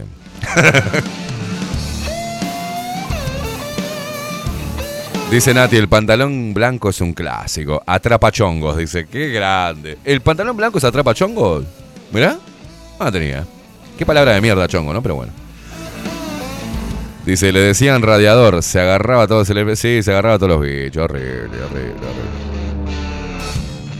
No, no, no. no. Mira el estornudo. Se me fue. Más que ley seca eran pasas de uva. Dice, no, no. Mara, buen día, gordito, buen día, Mara. Jorge, vamos a llamar. vamos a llamarte el pirata queimada. Se come cualquier pecado. No, no, era otra época. Me empecé a valorar después. Empecé a cotizar luego. Empecé, empecé a cotizar. Dije, no puedo estar haciendo esta cosa gratis así. Bueno, no, no. Dice Enrique, Esteban, tranqui, no estás solo. Yo también me he comido algún ca- caramelito de alquitrán. Ay, Dios mío.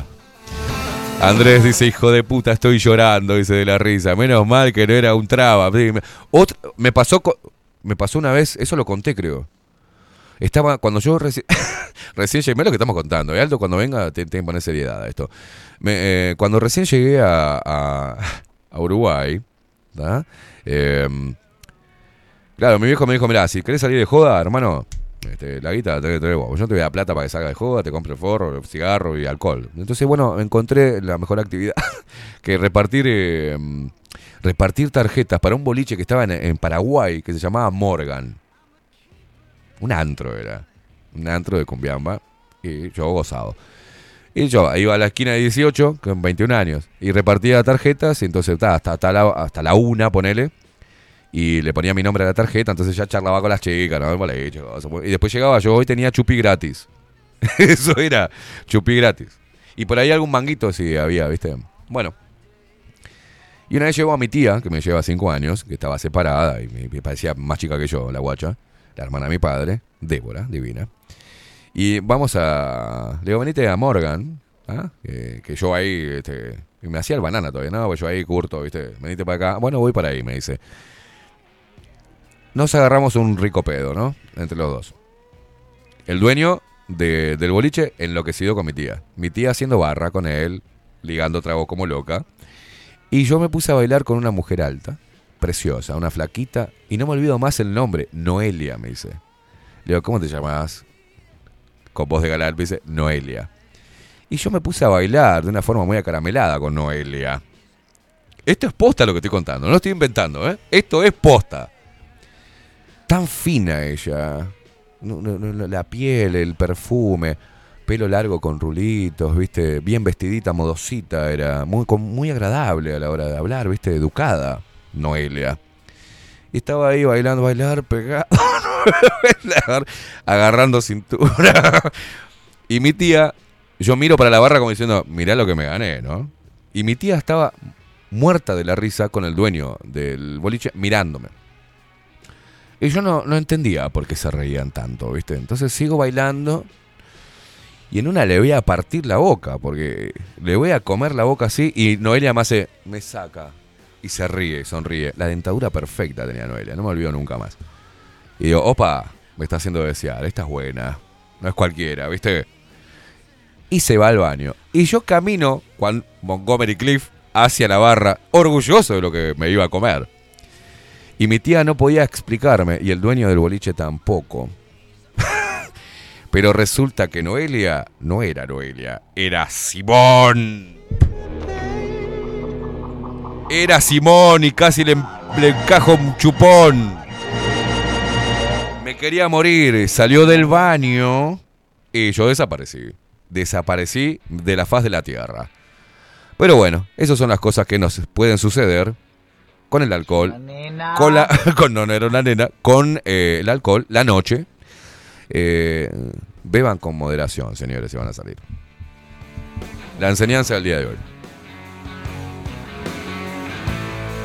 Atención que llegó Aldo Mazzucchelli. Basta de joder. Es como cuando llega el, Viste que estás en el aula y todos eh, tirándose papelitos. Llega, llegó el profe. Eh, bueno, eh, después de estas anécdotas y profundizando tanto, tuvimos Aldo profundizando sobre, eh, sobre la vida misma, filosofando, eh, cosas muy importantes, este, creo necesarias, este, sobre temas existenciales y demás. ¿No, Facu? Nos vamos a una pausa, señores, que vino Aldo Mazzucchelli. Nos hablamos después. Pausa, ya venimos.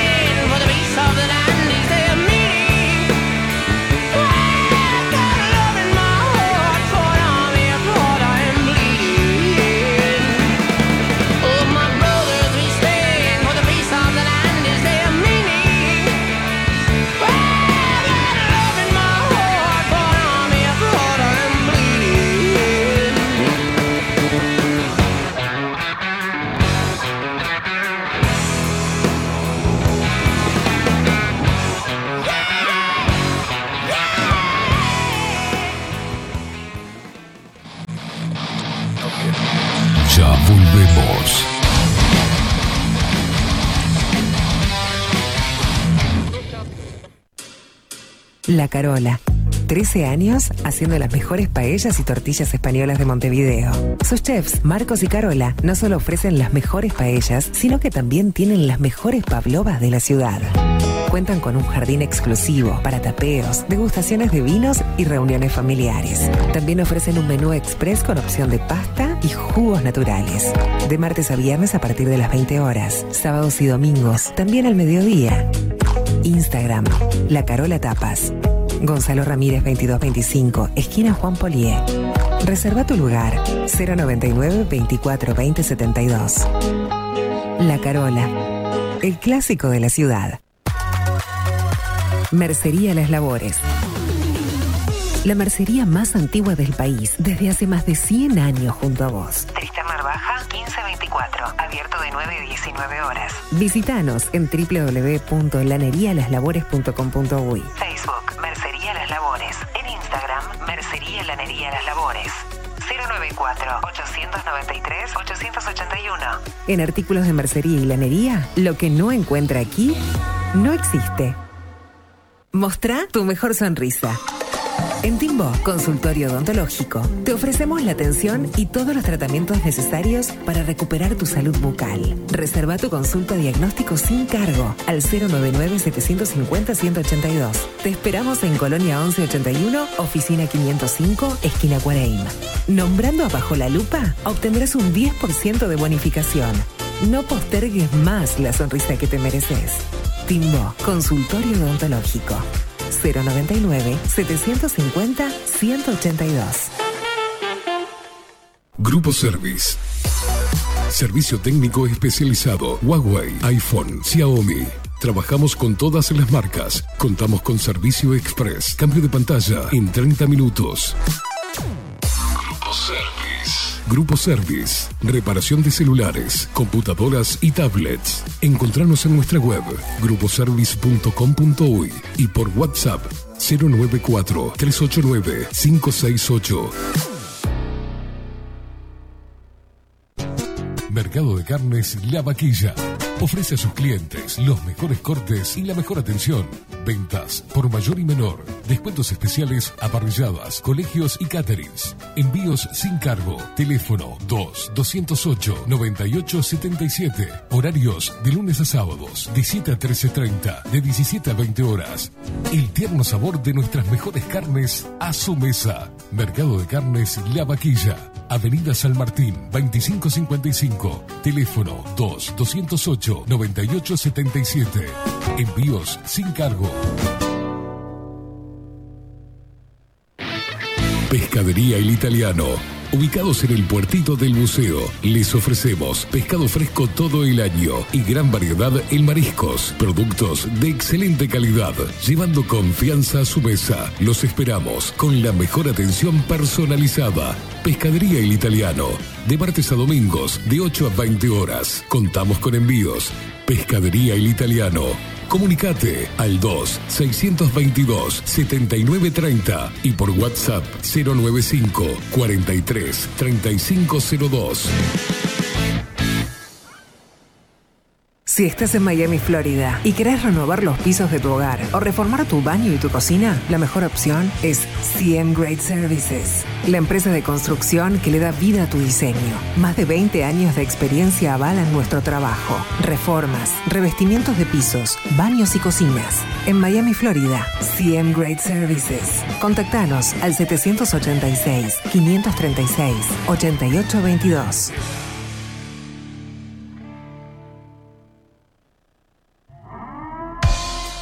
740 es un documental en construcción que busca reflejar el impacto global de la pandemia y su repercusión en Uruguay. En un mundo donde la manipulación, el engaño y la censura son moneda corriente, queremos que las voces no consideradas puedan ser visibles y escuchadas. Necesitamos de tu apoyo para poder continuar. Comunicate 098-367-974. Visita nuestra web 740.tv. Seguinos en Twitter e Instagram. Difundí, compartí. 740. Forma parte.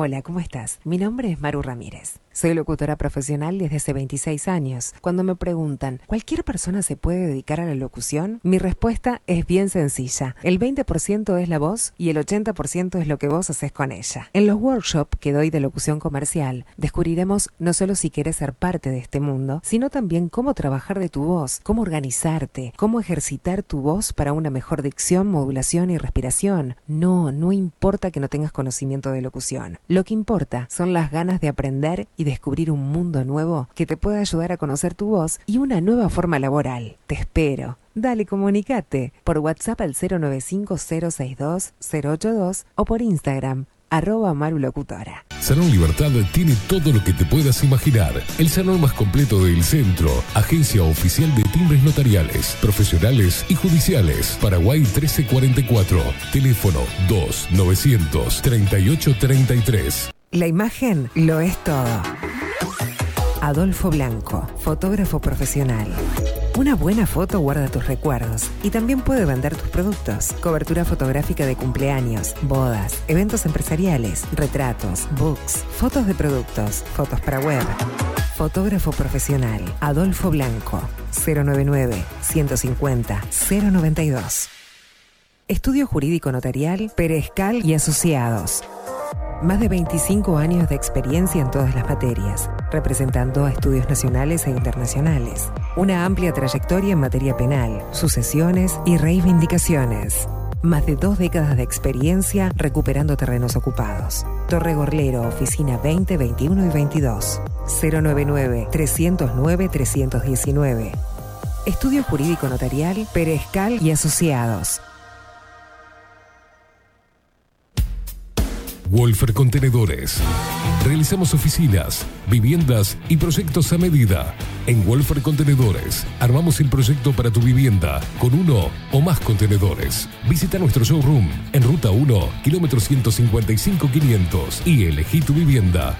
Wolfer Contenedores para entrega inmediata. Informate al 094-263-705 45 20 31 63 o en wolfer.com.uy. Wolfer Contenedores desde Colonia y Montevideo para todo el país.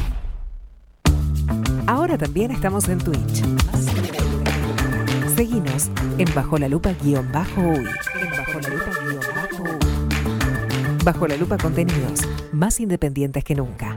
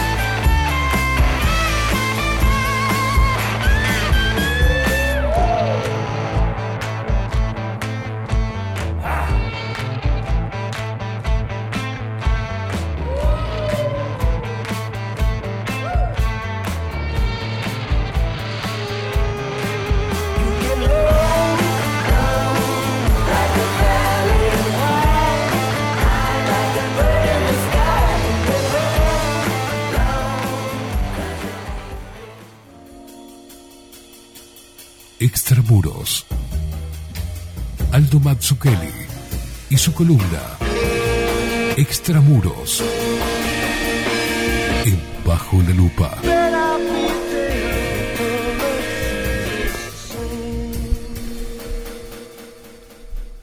Aldo Mazzucchelli, ¿cómo le va, señor? Buen día. ¿Cómo anda? Bien. ¿Cómo anda usted? Bien, excelente. ¿Cómo fue la mañana? Eh, Estuvo, me imagino, tratando temas de hondo contenido O- humano. o- obviamente, yo hago eso cada vez que viene usted los interés, jueves. de alto por interés respeto a. Sí, sí, sí, sí, sí. No, no. Fundamental para, Me imagino. para el día a día de esta sociedad este, vapuleada por. Empezó con un chisme. Bueno, Un dígame. chisme, ¿eh? Categoría. La chisme. gente, la gente no me deja mentir, está, toda la gente está sabe. Chisme. Un amigo, este, íntimo amigo, 100% confianza. Fiesta, cumpleaños, mesa larga, mi Mm, amigo. Sí, Una enfermera venezolana viviendo en Uruguay. bien. Lo sigo. ¿en la española? En la española. Nos vamos a Basto, el CTI. Hay mucha más gente que nunca, entubados, con comillas, problemas de todo tipo. Comillas. Este. mm, nada se dice, ¿no? Ahora no hay saturación, no pasa nada. Mm, El exceso de muerte sigue siendo un dato oculto desde octubre para adelante. Tenemos hasta octubre. Que yo sepa, ojo, me puedo equivocar acá, no ha sido revelado en Uruguay todavía el total del año 2022. mm. Eh, y bueno, y nada más, no digo más nada porque estos temas son hiper mega repetitivos y estoy súper aburrido de ellos, pero bueno, simplemente una, un chisme, digamos. ¿Será verdad lo que dice la enfermera o será su percepción? Ella compara con los tiempos más álgidos, digamos, ¿no? Y De- dice de que la pandemia, Es digamos. peor. Eh, Pero no el- ocupa eso las planas. el nivel de, claro, de ocupación, de, de- de enfermedades graves, la dificultad para conseguir especialistas porque está todo saturado.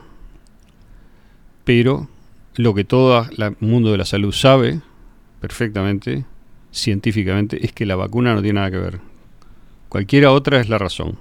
La única que se sabe científicamente que no tiene nada que ver es la vacuna. Le tiro otro dato. Ayer estaba Dígame. viendo el informativo, eh, subrayado. ¿tá? y, a- y dos noticias dieron, ¿no? Una A y B. alarmante para eh, el Big Pharma. Ajá. Eh, a nivel global, a nivel Ah. mundial, Ah. ha bajado la adhesión a cualquier tipo de vacuna en un 30%. En un 30%. Y están reforzando las campañas de vacunación de todas, ¿no? Es todo culpa de extramuros, de bajo la lupa. Exacto, de los conspiranoicos. Sí. Un 30% a nivel No, global. no de que las vacunas hagan mal, la gente No, no, no, no, eso eso no es la no razón. es, no es. La razón no somos nosotros. Y la otra, eh, la preocupación de, de un alto número de casos de encefalitis. Ah. No asociado a esta vacuna. No, no, nada tiene que ver con la Nada vacuna, tiene que ver. La vacuna no tiene nada que ver. Todo Son lo las demás, dos noticias que estaba viendo, ¿no? todo lo demás, cualquier otra hipótesis que usted sugiera, que se le ocurra ahora, es científica. Bien. La vacuna no. Eso está demostrado que es segura y eficaz. Bueno, pasamos a el tema, el tema o los ¿Qué nos temas. compete? ¿Qué, qué- qué nos trajo hoy?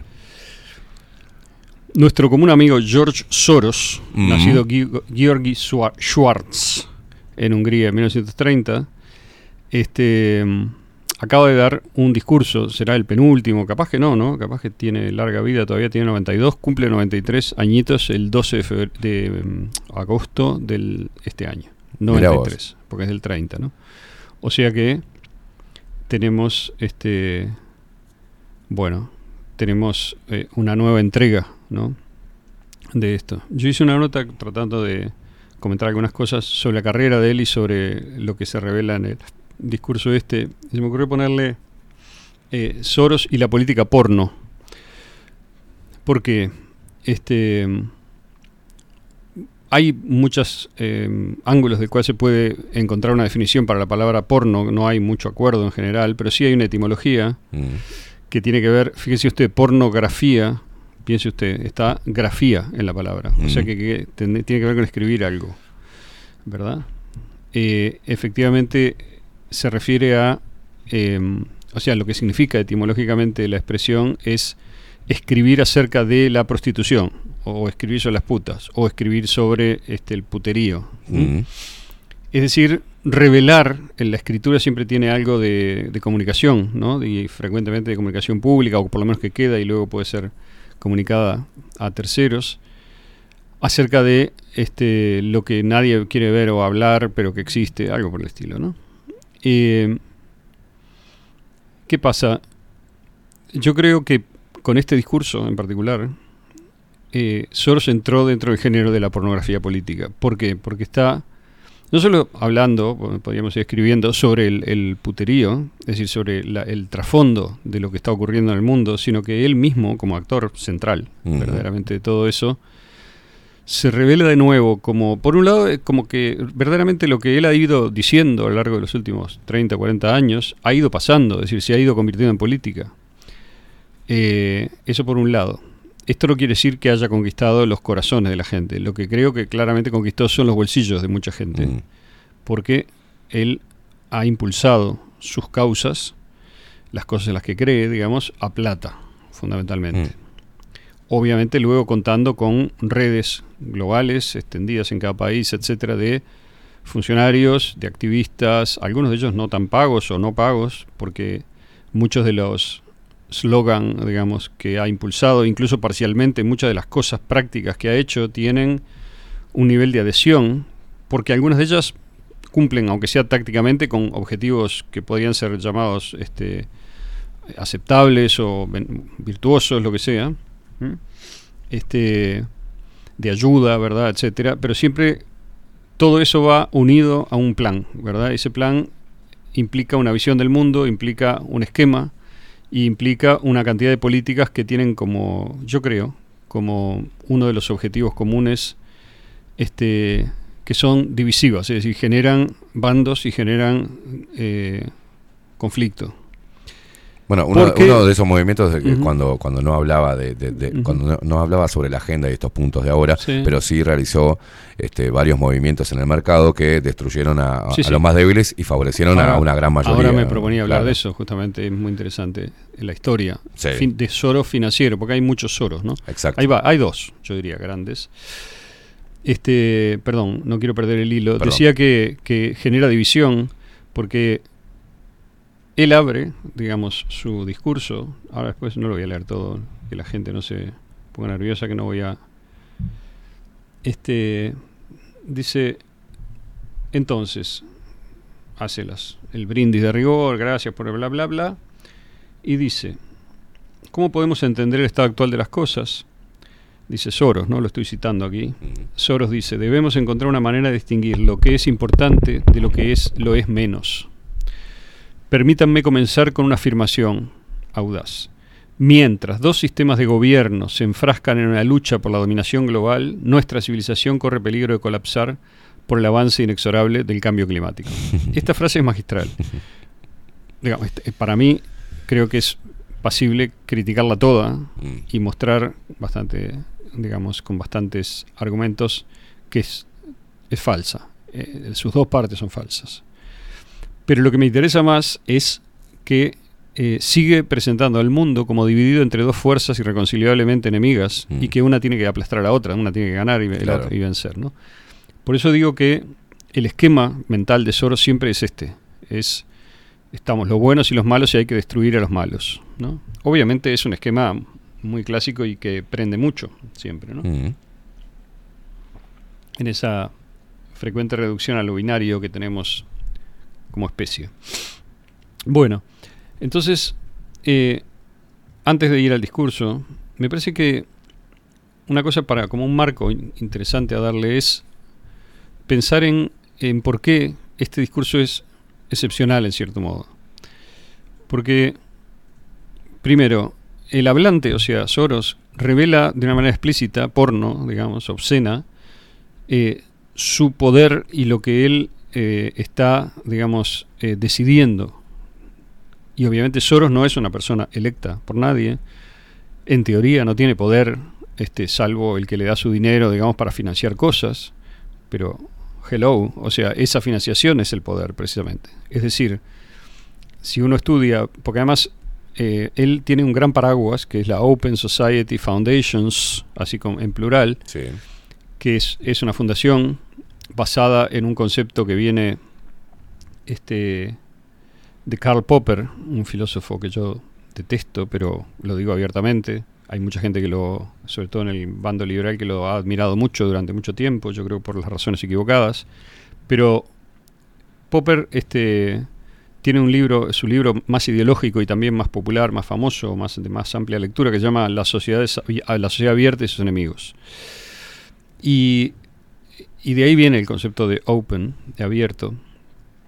Es interesante tenerlo presente porque juega un rol ideológico central o narrativo central en todos los movimientos de Soros desde su origen, desde que eh, empezó a, luego de haber acumulado una cantidad impresionante de dinero y además de ser el canal para mucho más dinero todavía que viene de otras fuentes, canalizar ese dinero a través de esa fundación que creó a través de una miríada, una cantidad de otras fundaciones que son que reciben dinero a su vez de la, de la grande, de la Open Society, pero se llaman distintos, son más localizadas, tienen objetivos más concretos o son o están en un país, por ejemplo, ¿no? Tienen un objetivo, de- eh, abarcan un país y este, tienen una- miles de programas en todo el mundo corriendo que todos corren según las ideas de Soros, ¿verdad? Este es un concepto importante, es decir, porque Soros es, es presentado por los grandes medios que él financia también en buena medida como un filántropo, amante de la humanidad, es decir, un hombre que hace el bien y a los demás. Y mm, sin embargo, los, eh, digamos, lo que hace Soros, que a veces rebotará en alguna cosa que está bien también, porque son muchas cosas las que derivan de él, ¿no? Yo diría que casi una parte sustancial del funcionamiento del mundo occidental deriva del dinero de él. Este, digo que lo- ese dinero que él entrega no lo entrega de manera desinteresada. Es decir, no lo entrega con un con- contrato de libertad. Te doy el dinero y vos lo usás como querés. No, no. Te doy el dinero para que hagas tales cosas. ¿Por qué? Como, digo, esto es muy claro. O sea, no es que haga- haya una sola cosa, son muchas las cosas de la agenda, ¿verdad? Que Soros ha logrado, con su trabajo junto a otros, imponer a nivel de las Naciones Unidas, del Banco Mundial, de UNICEF, eh, etcétera. Podría seguir y seguir de la OMS. Sí, sí, sí, bueno. sí, sí. Es, digamos, una cantidad de este, iniciativas que tienen dos o tres ideas fuerza, ejes principales. El cambio climático es uno, que lo menciona en esa frase que leí. Ahora vamos a ver por qué. Luego tenemos este, todas las cuestiones que primero se, basa- se organizaron en torno a la idea de diversidad, pero que luego fueron especificándose o especializándose en este, cuestiones de raza y cuestiones de ideología de género, política de género, o lo que sea, digamos, el concepto de género, ¿verdad? Como diferencia del concepto de sexualidad biológica y eh, o como los conceptos históricos y, y tradicionales de sexualidad también o de sexo. Eh, bueno, hay muchas otras sublíneas, pero yo diría que esas son algunas de las cuestiones principales eh, que organizan las demás. Y entonces el dinero de Soros se, destina, eh, es dado no solo a través de la fundación, sino a través de este, cosas como el Banco Mundial, por ejemplo, porque hay muchos programas en los cuales se colabora lo privado, lo público, lo global con lo local, este, y se ha generado una verdadera ideología global que es hegemónica absolutamente. O sea, ¿qué quiero decir con esto? Si usted entra al Banco Mundial y mira los programas del Banco Mundial, este, va a encontrar muchos programas del Banco Mundial que son este, el desarrollo verde en Kosovo, este, la reconstrucción de Ucrania según la sustentabilidad, bla, bla. Es decir, son todas ideas de esta agenda, que no es Soros el único creador, pero es el principal impulsor. Ha sido históricamente, si miramos los- las décadas que lleva y su evolución, yo afirmo que el dinero de Soros, la cabeza de Soros sobre todo y la, mm, la capacidad de timonear, por decir así, todo ese mundo, ha sido decisiva para que todo eso se imponga como lo natural para muchísima gente, que de una manera que no siempre es explícita y la mayor parte de las veces no es explícita, porque uno muchas veces no se fija de dónde viene la plata del, del que le paga, digamos, sino dice, "¿De- ¿dónde laburás? Y en tal lado. ¿En, en dónde? En Aguada Park. ¿Y qué haces? No, estoy en tal lado, hago tal laburo. Ta. ¿Quién te paga? El, el que te paga. No vas más allá. No. A veces la gente va, digamos, pero hay mucha gente que no. Y si vas más allá, está todo publicado, esto no es oculto.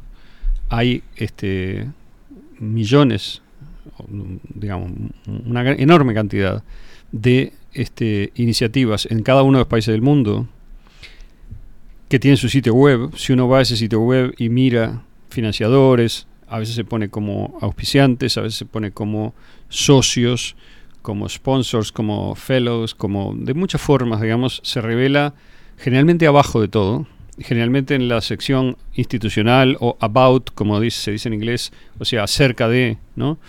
Este, aparece en algún lado, aparece es casi una norma en todos los sitios web, algún, alguna form- información acerca de la financiación que a su vez nos permite ir siguiendo links. Claro. Entonces de repente en la primera pantalla no vemos, a veces sí, pero a veces no vemos OSF, Open Society Foundations, vemos otras financiadores, pero si uno explora esos financiadores hasta el segundo escalón, tercer escalón, eh, se va encontrando con subfundaciones o, digamos, este, eh, otras organizaciones que reciben dinero de la OSF. Y es Claro. fácil, bastante fácil rastrearlo porque todos tienen temas en común, que son estos y muchos otros, porque se ha ido sofisticando mucho con el tiempo esta red, digamos. Tenemos todas las cuestiones de cumplimiento, cuestiones vinculadas a el cultivo legal de drogas, por ejemplo. Lo menciono esto porque en Uruguay Sí. es uno de los temas que la OSF ha impulsado, digamos, gracias a gente como Canepa o como eh, Sartori y otra gente así, digamos que tienen interés, digamos, en ese negocio.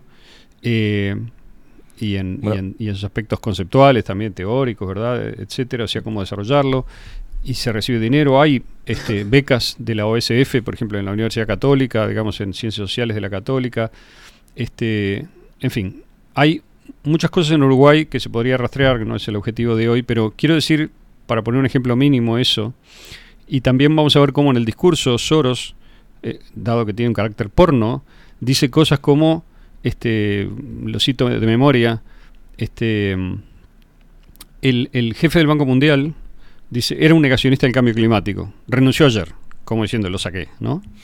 Es decir, porque esa frase viene precedida por otra que dice, tenemos que llevar todas las instituciones globales a la lucha contra el cambio climático. Claro. Ese es el eje, ¿no? Bueno. Entonces, me parece interesante antes de, de- No quiero hacer muy largo hoy porque tampoco es algo muy desconocido para nadie todo esto, pero la política es representación, ¿verdad? Todo el mundo diría, ¿qué, qué quiero decir con esto? Bueno, hay una cantidad de acciones que se toman, pero al mismo tiempo, para que haya política, tiene que haber un- una representación de esas acciones. O por lo menos tiene que haber algún tipo de comunicación respecto a esas acciones que se convierte en, al comunicar, uno representa inevitablemente. ¿no? Entonces, el, el proceso por el cual hemos ido arribando al momento en el que estamos, yo creo que es un proceso que fue aumentando el rol de la representación en, una, evolución que puede- podemos acompañarla, vamos a considerar desde el principio de la modernidad, acompañarla como la creación no solamente de canales de comunicación de la política, al más, eh, digamos, a múltiples niveles, ahora podemos hablar de eso, sino también la creación de organismos de control de la política, que claro, se crean porque en la medida en que hay muchos actores políticos que tienen interés en controlarse unos a otros, digamos, este, eso se va institucionalizando ¿m? y se va generando los sistemas políticos modernos más contemporáneos o que ya son pasado para mí, pero que tuvieron su momento de apogeo entre, eh, depende de los lugares, ¿no? Entre el 18 y el, y el, y el 20, más o menos. Este, en donde teníamos en los más perfectos de ellos, que siempre se cita en Occidente, estoy hablando de todo esto, ¿no? En Occidente. Se citan los países nórdicos de Europa, incluso Uruguay también como un ejemplo especialmente virtuoso en el sur de América, de este, sistemas políticos maduros, complejos, llenos de mecanismos de control mutuo, digamos, que si funcionaran serían este, una darían niveles de garantía mayores. ¿De qué garantía? Garantía de que la representación está teniendo cierta relación con los hechos, ¿ok? Los hechos de la política. Sin embargo, hemos llegado a un punto en el cual yo no voy a decir que no existen más los sistemas de control, pero claramente están muy debilitados hace mucho tiempo. Es una discusión conocida esta de hace tiempo, este, una aparente preocupación, ¿verdad?, de los políticos. Por ejemplo, cuando volvió la democracia en Uruguay, este, en la primera legislatura, se, mm, no sé, sugerido quizá por alguna agencia, digamos, este, por alguna ONG, por alguna ideología socialdemócrata, digamos, este, más, más seria del norte europeo, lo que sea, se dijo, ustedes no controlan las donaciones de campaña, es la cosa más importante que hay en el sistema político. O sea, si yo sé de dónde viene la plata, el diputado tal o cual, el senador cual o tal, del partido tal o cual, tengo, digamos, una posibilidad de evaluar si ese partido está sirviendo los intereses de esa gente que le dio plata, en lugar de servir a los intereses de no sé, digamos, de, de, de- de la gente en general, De los votantes, claro. de los representados, de lo que sea. Son todas abstracciones muy complicadas. Sí, sí, sí. Es mucho más fácil entender los intereses de UPM que entender los intereses de los uruguayos, ¿no? Sí. Para mí, pero bueno. este, entonces, ¿qué se hizo? Se generó una comisión parlamentaria Claro. para crear una ley de financiación de los partidos políticos. Bárbaro. Tengo un amigo que fue parte, era senador en esa época, fue parte de esa comisión. Mm. Y el cuento es muy gracioso, ¿no? O sea, él laburó, era joven en ese momento, creía en la política, eh, llevó iniciativas, bueno, la comisión se empezó a reunir, un trabajo impresionante, salía humo de la sala de sesiones. El presidente de la comisión, que era un viejo político, sabía perfectamente que nunca en la vida iba a aprobarse nada que controlase realmente la este, Financiación financiación, de los partidos, partidos, que es lo claro. que pasó. Entonces, eh, mecanismo de control sería, por ejemplo, tener una ley de financiación de partidos que se aplicase y que fuese verdaderamente este, llevada a, ¿cómo decir? Lle- digamos, a, eh, hecha efectiva con los organismos, incluso de la fuerza pública, en el caso de que hubiera este, irregularidades. Claro. Es decir, el sistema se tiene que controlar a sí mismo. El zorro tiene que controlar al gallinero. Los, no sé si me explico. Sí. La mm, lamentable maduración y creo que yo que decai- decai- decaimiento, ¿verdad? Del funcionamiento del sistema, de los sistemas políticos en Occidente ha llevado a que todo eso sea el reír de la gente que entiende cómo funciona la política. Sí hay. Por ejemplo, Uruguay tiene muchos controles mutuos porque tenés la DGI, el BPS, digamos, que controlan la actividad empresarial, que a su vez debe moverse según determinadas reglas que están fijadas en la Constitución y las leyes, etcétera. Este, entonces, el robo, digamos, chico puede ser bastante detectable, porque además Uruguay es un país chico Mm. y los aumentos gruesos en las cuentas de alguien ser- sería muy fácil de detectar, o las evasiones muy grandes, lo que sea. Muy grandes hasta cierto punto. Las muy, muy grandes son las que hacen mover el sistema. Esas no se van a detectar nunca. Son las que pasan por encima de Claro. Entonces, eh, Bueno, pero acá te muestran en, la- en las... eh, Usted está faltando la verdad, porque acá muestran en las campañas la Mm. financiación de los Sí, partidos sí. y te ponen a Samán, que metió plata en el Partido Independiente, el Partido Nacional, lo mete un puchito en cada partido, porque. Samán es este inclusivo, y te da la... la maravilla sorpresa, de la representación es que es comunicación regida por la vieja y tradicional retórica. Es decir, eh, la retórica es el arte de la persuasión. Yo quiero persuadirlo a usted, por ejemplo, soy Samán y quiero persuadir al público uruguayo que compra arroz de que yo no tengo mayores favoritismos. Lo cual, en el caso de Samán, puede ser cierto, ¿eh? no estoy diciendo que no. Sí, sí, sí. No digo, estoy diciendo que no para nada. Este, pero es muy fácil representar o decir doné esto, doné aquello, etcétera. ¿Dónde está la supervisión verdaderamente estricta de los fondos privados Claro. que pasan al sistema público? Este, ¿Dónde están las leyes que obligan a hacer esa supervisión? ¿Qué pasó con la auditoría? Que el gobierno de la calle iba a ser de los gobiernos de Frente Amplio. Nada. Nada. No, una mierda, no pasó nada. ¿Por qué? Porque el sistema no se va a suicidar. Claro. Digamos, cualquiera se da cuenta de esto. Es casi infantil decirlo. O sea, es tremendo que haya que decirlo todavía.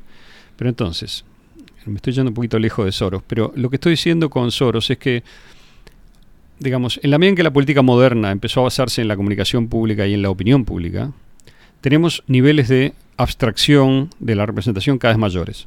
Vamos a poner un ejemplo extremo y caricaturesco infantil. Piense un- en un castillo, ¿no?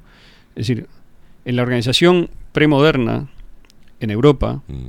tenemos, este, en la organización feudal tenemos centros de poder que están físicamente representados, no, localizados adentro de los muros de un castillo que tiene una policía privada, es decir, tiene un conjunto de caballeros, ¿verdad? Que son este, una clase de la sociedad especializada en el combate que trabaja por un pago y por otros beneficios para un señor y para un núcleo de poder, una familia, lo que sea, y que a su vez tiene determinado territorio que controla, al que le brinda protección con ese ejército y del cual obtiene bienes para la sub- subsistencia y demás.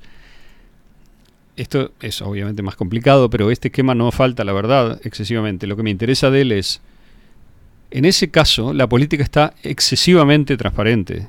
¿Quién tiene poder? El señor, el dueño del castillo. ¿Y dónde está? En el castillo. ¿Y cómo se aplica? A través de este, el ejército privado, la guardia privada, digamos, ¿no? Eh, hay fuerzas ideológicas que operan en esta época, la Iglesia Católica es una de ellas muy importante, porque que, que está imbricada, digamos, además hay una clase en la sociedad, la clase de los clérigos, por llamarla así, Mm. etcétera, que este, es transmisora, ¿verdad?, de una visión del mundo, que podríamos llamar una ideología también, que incluye fe genuina, honesta, etcétera, prácticas sociales, ritos, costumbres y demás, pero que también incluye un nivel de asociación entre el poder terrenal y el poder este, no Sí. terrenal, el poder divino, que opera. O sea que ahí ya tenemos un nivel de representación abstracta bastante del carajo, digamos, bastante abstracto, por decir así. Ahora, no, no vio lo que pasa cuando. Entonces, este, cuando empiezan a formarse ciudades cada vez más grandes, primero son no son tan grandes, pero luego van creciendo hasta llegar en el siglo XIX a megalópolis, ¿verdad? Como Londres, hacia fin del XVIII, París, son las dos primeras más grandes, ¿verdad? De una cualitativamente un tamaño distinto, luego se forman muchas otras, también Nueva York, en Estados Unidos y demás. Eh, hace mucho tiempo ya que está inventada la imprenta. La imprenta se inventa y se empieza a aplicar hacia fines del siglo XV y comienza, digamos, a vehiculizar la opinión política. Esto es una revolución, es muy importante. Es parecida a la revolución que estamos viendo ahora con Internet, en donde un círculo mucho más amplio de gente llegó a la, vamos a decir así, este registro de sus opiniones. Claro. Antes con la imprenta el registro de opiniones se podía hacer por cualquiera, teóricamente, que pudiera acceder a una impresión.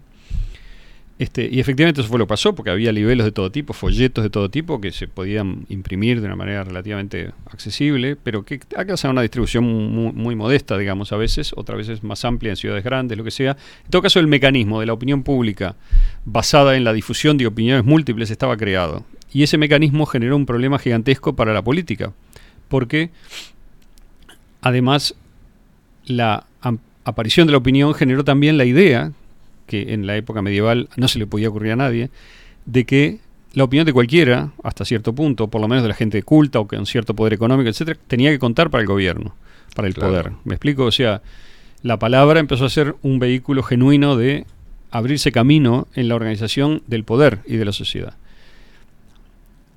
Entonces, tenemos esa larga historia que es muy complicada, pero en general podríamos decir que la representación fue evolucionando hacia formas más y más codificadas de representar los intereses particulares.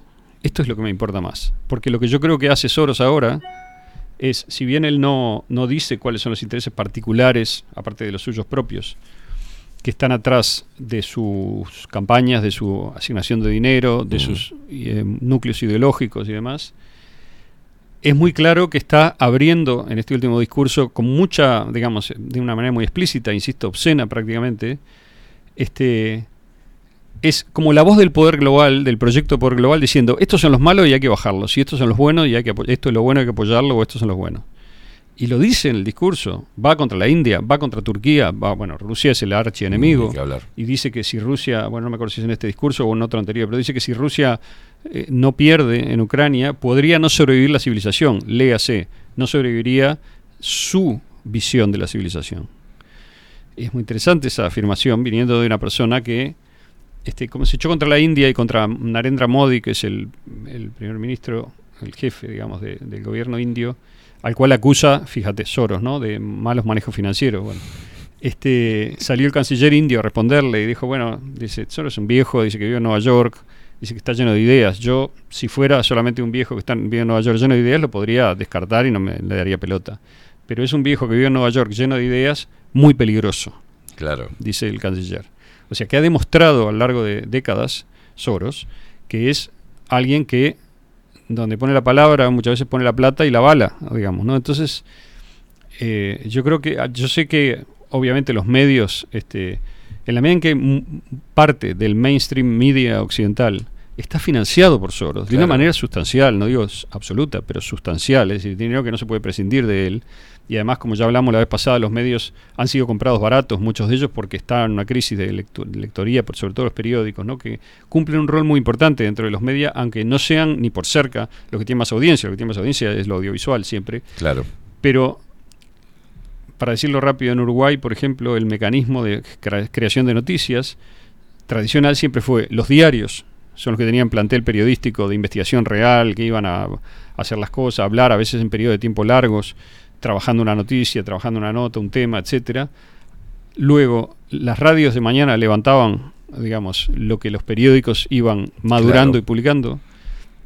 Y luego los canales de televisión, al final, digamos, popularizaban eso haciendo una selección muy, muy este, gruesa en el horario central.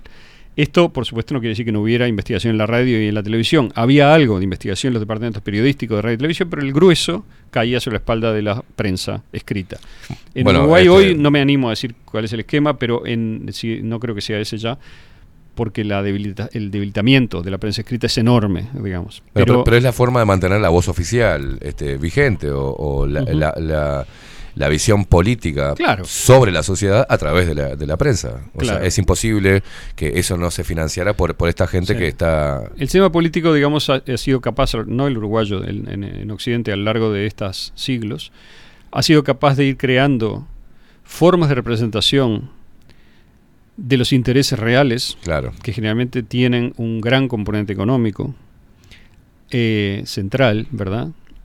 Ha sido capaz de irlos representando cada vez más lejos de los intereses económicos. Esto es una, ¿cómo decir? Es un secreto a voces, pero eso no, no, no le quita fuerza a lo que estoy diciendo. Es decir, siempre se dijo, y el mundo siempre supo, desde la época de Quevedo, poderoso caballero es don dinero, siglo XVII, barroco, digamos, que este, el dinero estaba atrás de la política tanto eclesiástica como este, laica, ¿verdad? En la modernidad, que podemos considerar que empieza alrededor de fin del 15, principio del 16. Ese tipo de, este, algunos la, la retrotraen más, no importa esto. Lo que importa es que estamos hablando de Occidente con un centro en Europa que luego se expande a otros lugares periféricos, eh, en donde el proceso, lo voy a decir también de una manera un poco caricaturesca, es que crecientemente usted como ciudadano se va se iba dando cuenta que cada vez que un político y me refiero no a todos los políticos sino al al funcionamiento usual del sistema político en su comunicación. Cada vez que un político le decía que estaba haciendo A por por las siguientes causas B, C, D, E lo único que usted podía saber es que B, C, D y E no eran las causas reales que las causas reales principales no eran B, C, D y E. Es decir que la mentira es lo eh, la forma pasó a ir siendo la forma fundamental de representación. No es la mentira exactamente tampoco, es un complejo aparato de representaciones aceptables que son las que se usan para que la opinión pública siga creyendo que su funcionamiento dentro del sistema electoral, su pacto, digamos, que incluye muchas veces la financiación, el trabajo voluntario de activismo a favor de los partidos y de los políticos y demás, es eh, conduce a un mejoramiento de la sociedad. ¿Ok? Mm. Eso es, digamos, que se le dice la verdad, grosso modo, aunque todo el mundo sabe que no, pero también piensa que un poco sí. Y el punto fundamental es que cuando aparece una bestia como Soros a decir, estas son las cosas, no me jodan más, ¿no? que es un poco el tono del discurso de Múnich, es, este, está llevando la política a ese nivel porno, en donde ya no hay ropa, ¿no? O sea, no hay, no hay digamos, ninguna... Todo ese, ese complejo, ela- esa compleja elaboración de siglos de este, hay cosas que no se dicen, que no se pueden decir, cosas que no se pueden exhibir, etcétera. Cuando llegamos a este nivel de destrucción de la credibilidad del sistema político y a su vez entrada en escena de un sistema de poder global que ya le importa un bledo la política de los países, porque son los primeros en saber que ellos compran y venden, dirigen, financian, digamos, las- los proyectos a nivel del país, que se les antoja a ellos, que les conviene y que llevan el mundo hacia donde la ideología Soros, digamos, piensa que tiene que ir. Entonces, eh, ya no les importa, digamos, seguir poniéndose la ropa para ir a hablar, digamos, ¿no? Es un poco la metáfora de la chancleta de Mujica. Bueno, este, el, el,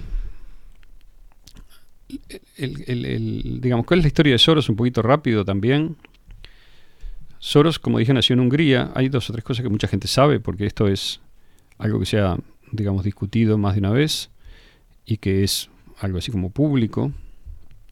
Pero A ver, Aldo, la, la única forma de, de hacerle frente a, a esta red de, de- de poder, de dinero y de ideología sorista es algo igual, pero lo contrario. No, yo ¿A través yo- del mismo mecanismo? Mire, yo pienso que todos nosotros participamos del sistema. Mm. Sí, mi posición es un poco complicada en esto en el sentido de que eh, hay una posición que es muy razonable y que funcionó durante mucho tiempo, que confía en la política interna del sistema. Es decir, voy a entrar al sistema y lo voy a cambiar desde adentro. Voy a hacer un partido político Sí, y sí, voy sí. a... Este, yo pienso que lamentablemente hoy eso es muy difícil. Siempre fue difícil, pero hoy es especialmente difícil. Yo no Siempre creo hubo eso, posibilidades de reforma del sistema. Pero ¿por qué? ¿Qué es lo que entonces yo creo? No importa nada lo que yo creo. Yo no me dedico a la política ni quiero que nadie siga lo que yo digo en ese campo de verdad. O sea que casi te diría que pararía aquí. Si me decís un titular, yo te diría, los sistemas tienen sus propios procesos de maduración, decadencia y renovación. Mm. Y cuando el sistema está en, en, en vena de renovación, cualquier, casi cualquier política que hagas va a ser buena, porque va a contribuir a la renovación. Claro. Y lo contrario también es cierto. Cuando un proceso, un sistema está podrido, casi cualquier cosa que haga va a contribuir a la podrición. Esto explica por qué muchas cosas delirantes que estamos viendo que se hacen en Occidente y en la desorientación impresionante que vemos en, la, en gente que es naturalmente inteligente, buena, digamos, pero que se guía por la información que tiene a disposición en los medios que repiten, digamos, y mantienen cohesionado el sistema, es una señal de que realmente está este, mm, casi cualquier intervención política es en el mejor de los casos testimonial. Es decir, Claro. esto está bien, es una gran idea, pero todo va para allá, digamos, no va para el otro lado. ¿no? Es decir, la reforma educativa, por las mejores, con las mejores intenciones de sus de los reformadores, va a ser un desastre, seguro, porque el, el sistema está yendo a un desastre. Está muy avanzado en el desastre, yo diría que en la caída del precipicio, no sé a qué altura está, pero ya está cayendo, digamos, ¿no? Entonces es una caída larga. Entonces, eh, a mí me resulta más interesante ahora, o como la tarea del momento, es como discutir para que cada uno vaya generando su propia cabeza, su propia conciencia respecto de dónde está parado, cómo- quiénes son los actores, para dónde van las cosas, qué sería bueno y malo hacer, a un nivel de uno, es decir, de tuyo, tu, tu entorno, lo que vos puedes tocar, que creo Coincido que siempre fue en realidad, siempre fue en realidad la, la receta. En tiempos buenos también es así. En los tiempos en los cuales los sistemas tienden a la virtud o están, digamos, en un- en un- subiendo la, la cuesta, este, hay, digamos, uno que hace, bueno, y uno trabaja en algún lado y con su trabajo contribuye, digamos, a una especie de bienestar general que va creciendo. Y cuando hay, obviamente, yo respeto la opinión de la gente que dice, no, el sistema no está decadente, al contrario.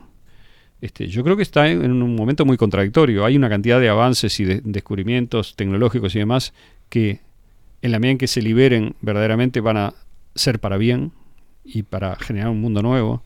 Ya están muchos de ellos ahí a la vista, pero están controlados por el mundo viejo. Esa es mi metáfora fundamental. Siempre la repito. Es decir, Soros es un señor de 92 años que quiere usar y sabe usar el dinero y los medios de comunicación, de difusión de opinión, etcétera, de educación, ¿verdad? Este, para seguir manteniendo el control. Ese es mi resumen de Soros. Y que además cree, supongo que sinceramente, no tengo por qué dudar de eso, que el mundo horrible en el cual él se crió, ahora vamos a hablar de eso, Sí. es el mundo actual, sigue siendo igual. Es decir, él sigue luchando contra supuestas autocracias en Rusia y China. Y sigue pagándole a los medios occidentales que son mucho más ignorantes que él, verdaderamente, en buena medida, pero sobre todo precisan la plata de él, y no solo medios, sino políticos también, para que siga repitiendo el discurso de la Guerra Fría y sigan representando el mundo como dividido en buenos y malos, en dos bandos, como lo dice acá, ¿no? Es decir, arranco diciendo, dice él, que el mundo está dividido en dos, en dos sistemas políticos que luchan por el control, dos sistemas de gobierno que luchan por el... Bueno, no, o sea, no. El mundo está dividido en muchos sistemas de gobierno. Occidente no es lo que Soros dice, no es la Inglaterra de 1830, no es el Uruguay de 1920, no es ese el, el sistema político occidental que tenemos hoy, liberal, es un sistema autoritario, cerrado, que de abierto no tiene nada, que no es nada transparente, ¿no? Es decir, que fue evolucionando hacia una- un creciente estrés por la inminencia de, de su, de su disfunción, de su disfuncionamiento, y, en, y ante ese estrés, que no es porque lo ataque China o Rusia, es que tampoco son autocracias, como dice eh, Soros es mucho más... Bueno, Rusia ni, ni cerca, digamos. Rusia más bien es una democracia bastante... funcionando bastante mejor que varias de las occidentales que veo, con todos los vicios de las democracias además. Sí, claro. Y, y China es una cosa completamente distinta a la que nos cuentan, que no puedo entrar hoy en eso, pero también he estado leyendo más y más y cada vez estoy más sorprendido. Por ejemplo, ya lo dije acá, pero lo voy a reafirmar, no hay sistema de crédito social en China, así nomás. ¿Ok? No existe. Eso que te vendieron, a mí también, en documentales, digamos, etcétera, acerca de que todos los ciudadanos chinos están este, obligados a cumplir determinadas cosas y si no, no pueden viajar, no, es todo mentira, falso absoluto. No existe. Bueno, después hablaremos de eso, pero Bien. lo afirmo categóricamente porque estuve informándome mucho más con gente que está en China, que vive en China hace 15 años, etcétera, ¿no? Pero esa es la China que representa el occidente de Soros, por decir así. Bueno, entonces, Soros nació en 1930 en Hungría, hijo de un abogado este, rico, o te pueden pasar, una familia burguesa tradicional, digamos, clásica, con una hermana, creo que tiene, tenía y él, nacieron en Schwarz, una familia judía. Vivían en una isla del Danubio en el momento en el cual llegó la ocupación nazi, digamos, el padre remaba a trabajar, parece, este, en su bote de mañana, o sea, tenía una vida linda. Pero cuando se complicó por el nazismo, el padre este, tomó medidas y, como tenía ciertas posibilidades financieras, sobornó a gente en el Estado húngaro para conseguir, por un lado, que lo dejaran tranquilo a él y por otro lado, que su hijo, Georgi, fuese este, reidentificado como un ahijado cristiano que él había tomado, no como su hijo re- biológico. O sea que Soros, que no se llamaba Soros en ese momento, dejó de ser judío, por decir así. Claro. El padre luego, con el avance de la guerra, se volvió un colaboracionista de los nazis y como era abogado, terminó confiscando propiedades de los judíos que habían sido mandados a los campos, etcétera, y llevaba a su hijo, a Soros, que tenía 14 años en ese momento, en el 44, 13 en el 43, etcétera, lo acompañaba, digamos, a estas raíces de, de confiscación de propiedades de sus propios este, Hermanos. hermanos judíos. Entonces, yo estaría muy lejos de echar la culpa a Soros de esto. Es un pibe de 13, 14 años, digamos. Hay una entrevista extraordinaria, se la recomiendo a cualquiera que le interese Soros. No es muy larga, tiene 20, 30 minutos. Está el link en la nota que dice Extramuros, puse el link ese que es el que me, me parece más interesante. Es una entrevista de 1998, o sea, Soros tenía 68 años ya. Es un tipo vital todavía, bueno, está medio destruido ya, pero era un tipo muy vital a los 68 años, un- con una cabeza muy afilada. Y el periodista que es muy bueno, realmente es de Australia, ¿no? un australiano de 60 minutos, del programa de 60 minutos, versión australiana, le hace una serie de preguntas sobre su pasado, le menciona estas cosas. La sí. Y Soros dice, sí, es así, todo esto es como usted dice, sí colabo- colaboramos. Y él le dice, ¿y usted dice que no, no fue traumático para usted? No, no, para nada, le dice Soros. Yo era un pibe, dice, y a veces cuando uno es joven no ve las relaciones entre las cosas, dice, no sé, pero a mí no me hacía nada. Yo iba con mi padre. Dice, ¿y no siente culpa ahora por eso? No, para nada, dice Soros, ninguna. Entonces, lo cual, yo qué sé, no, no abro juicio, ¿no? Estoy diciendo cómo es la construcción de la personalidad de esta persona tan importante, ¿verdad? Para el mundo contemporáneo.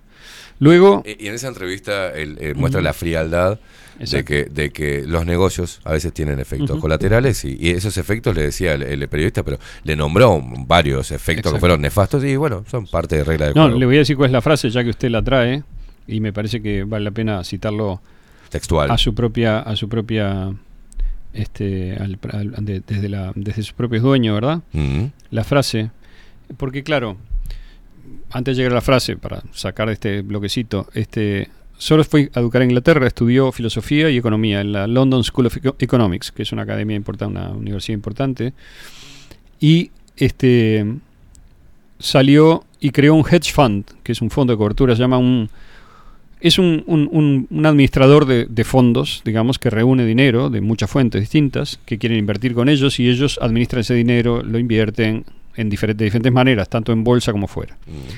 Soros lo hizo muy bien. Juntó 11 mil palos antes de tener 40 años, ¿no? 11 mil millones de dólares. Y con ese poder financiero que luego creció, ahora la fundación estuve mirando, tiene unos 24 mil millones de, digamos, de la Open Society, que es, perdón, el, el- digo mal, el, el- el fondo, digamos, de Soros actual.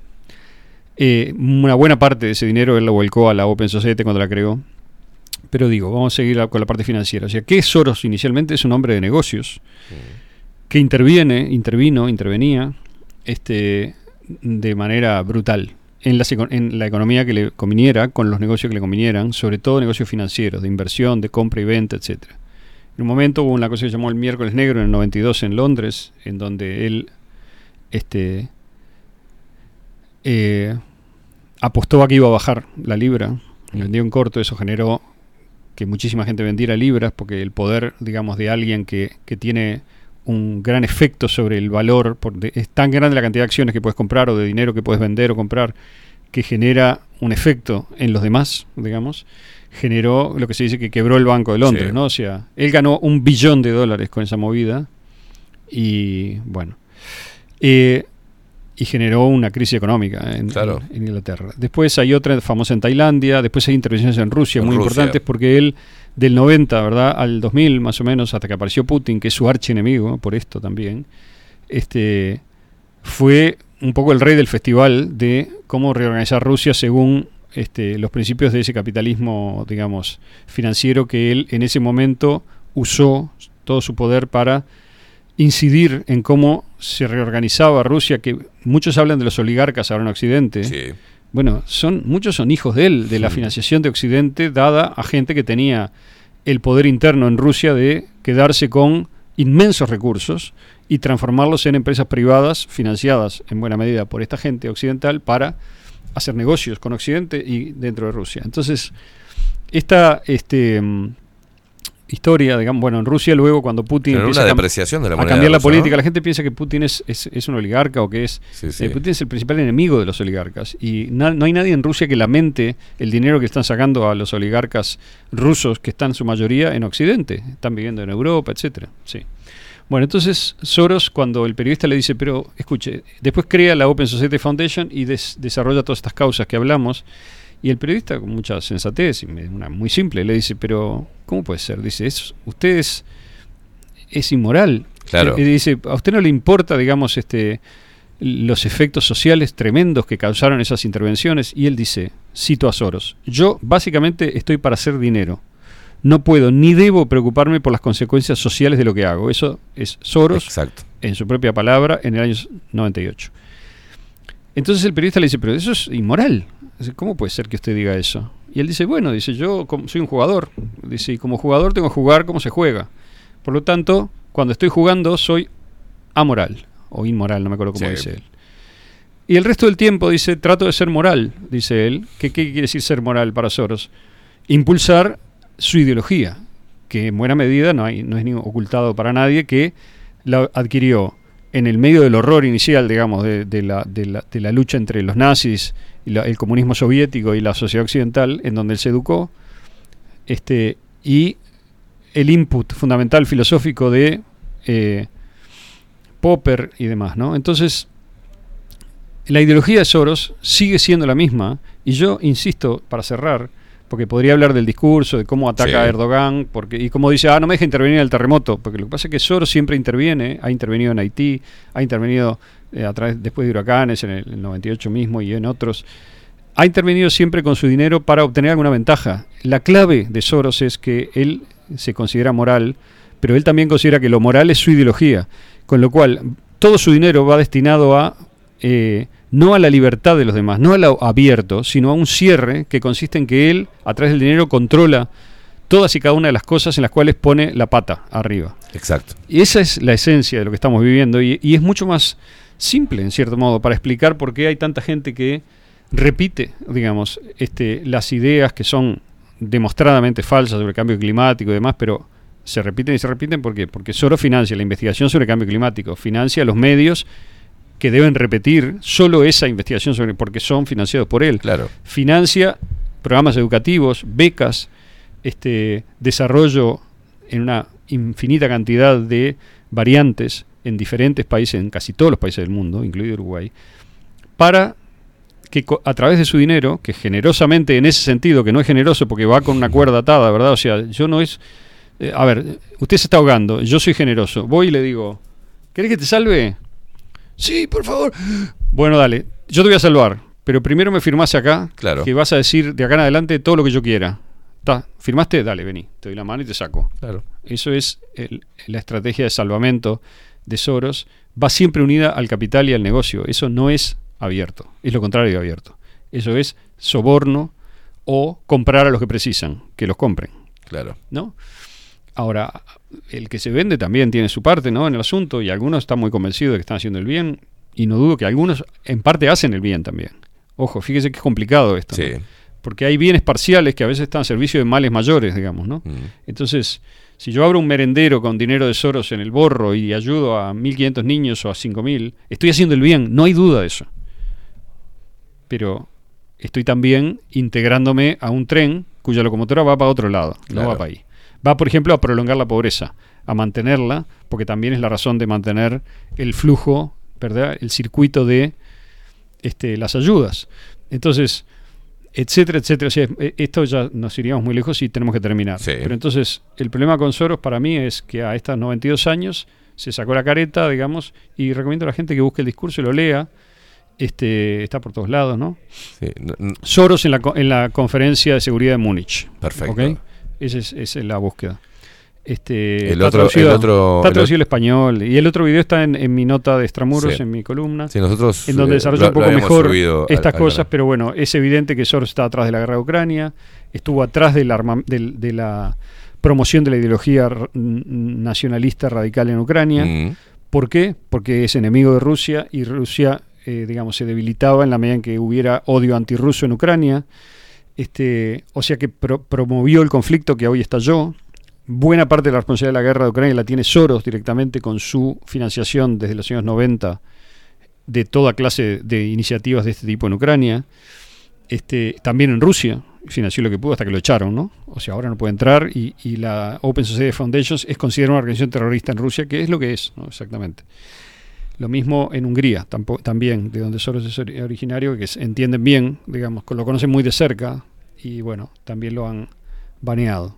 Bueno, eh, se ve que en Twitch debe tener algunas acciones porque nos cortaron y volvió a retomar cuando estábamos en un pico bastante alto de, Bueno, de personas mirando. Pero no se preocupen porque seguramente esto va a estar grabado y lo vamos a poner como video, digamos, en... Obviamente. Vamos a estar compartiendo también en el canal la, Voy la a decir nota una cosa también. Estoy poniendo todos mis videos, todos, Bien, sí. en Rumble, Bien. que es de todas las redes la que considero que hoy funciona mejor técnicamente y que tiene cero censura. O sea, no bajan cosas.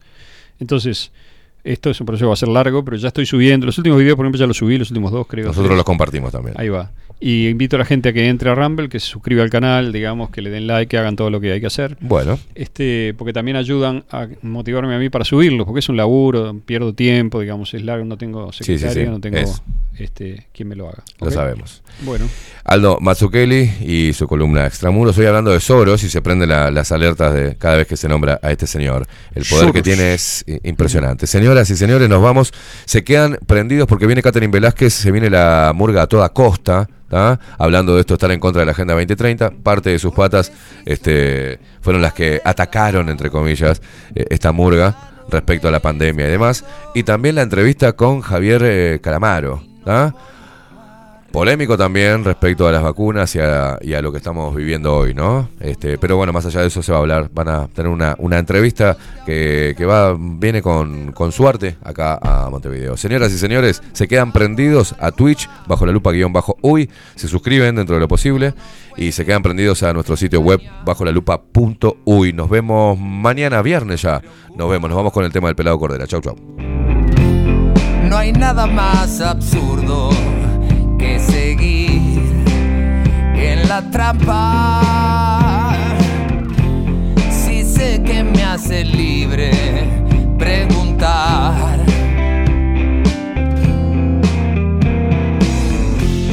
Una simple pregunta muchas veces alumbra y este maldito engaño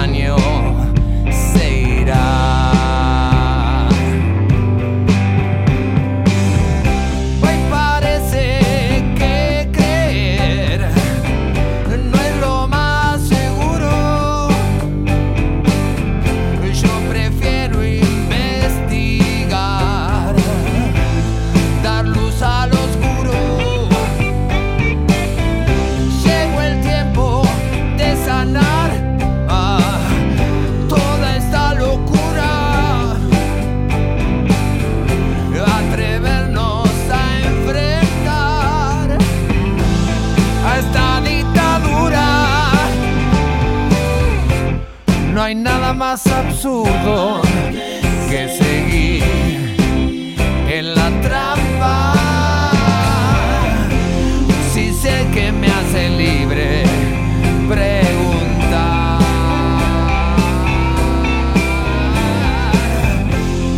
Una simple pregunta muchas veces alumbra y lo que era mentira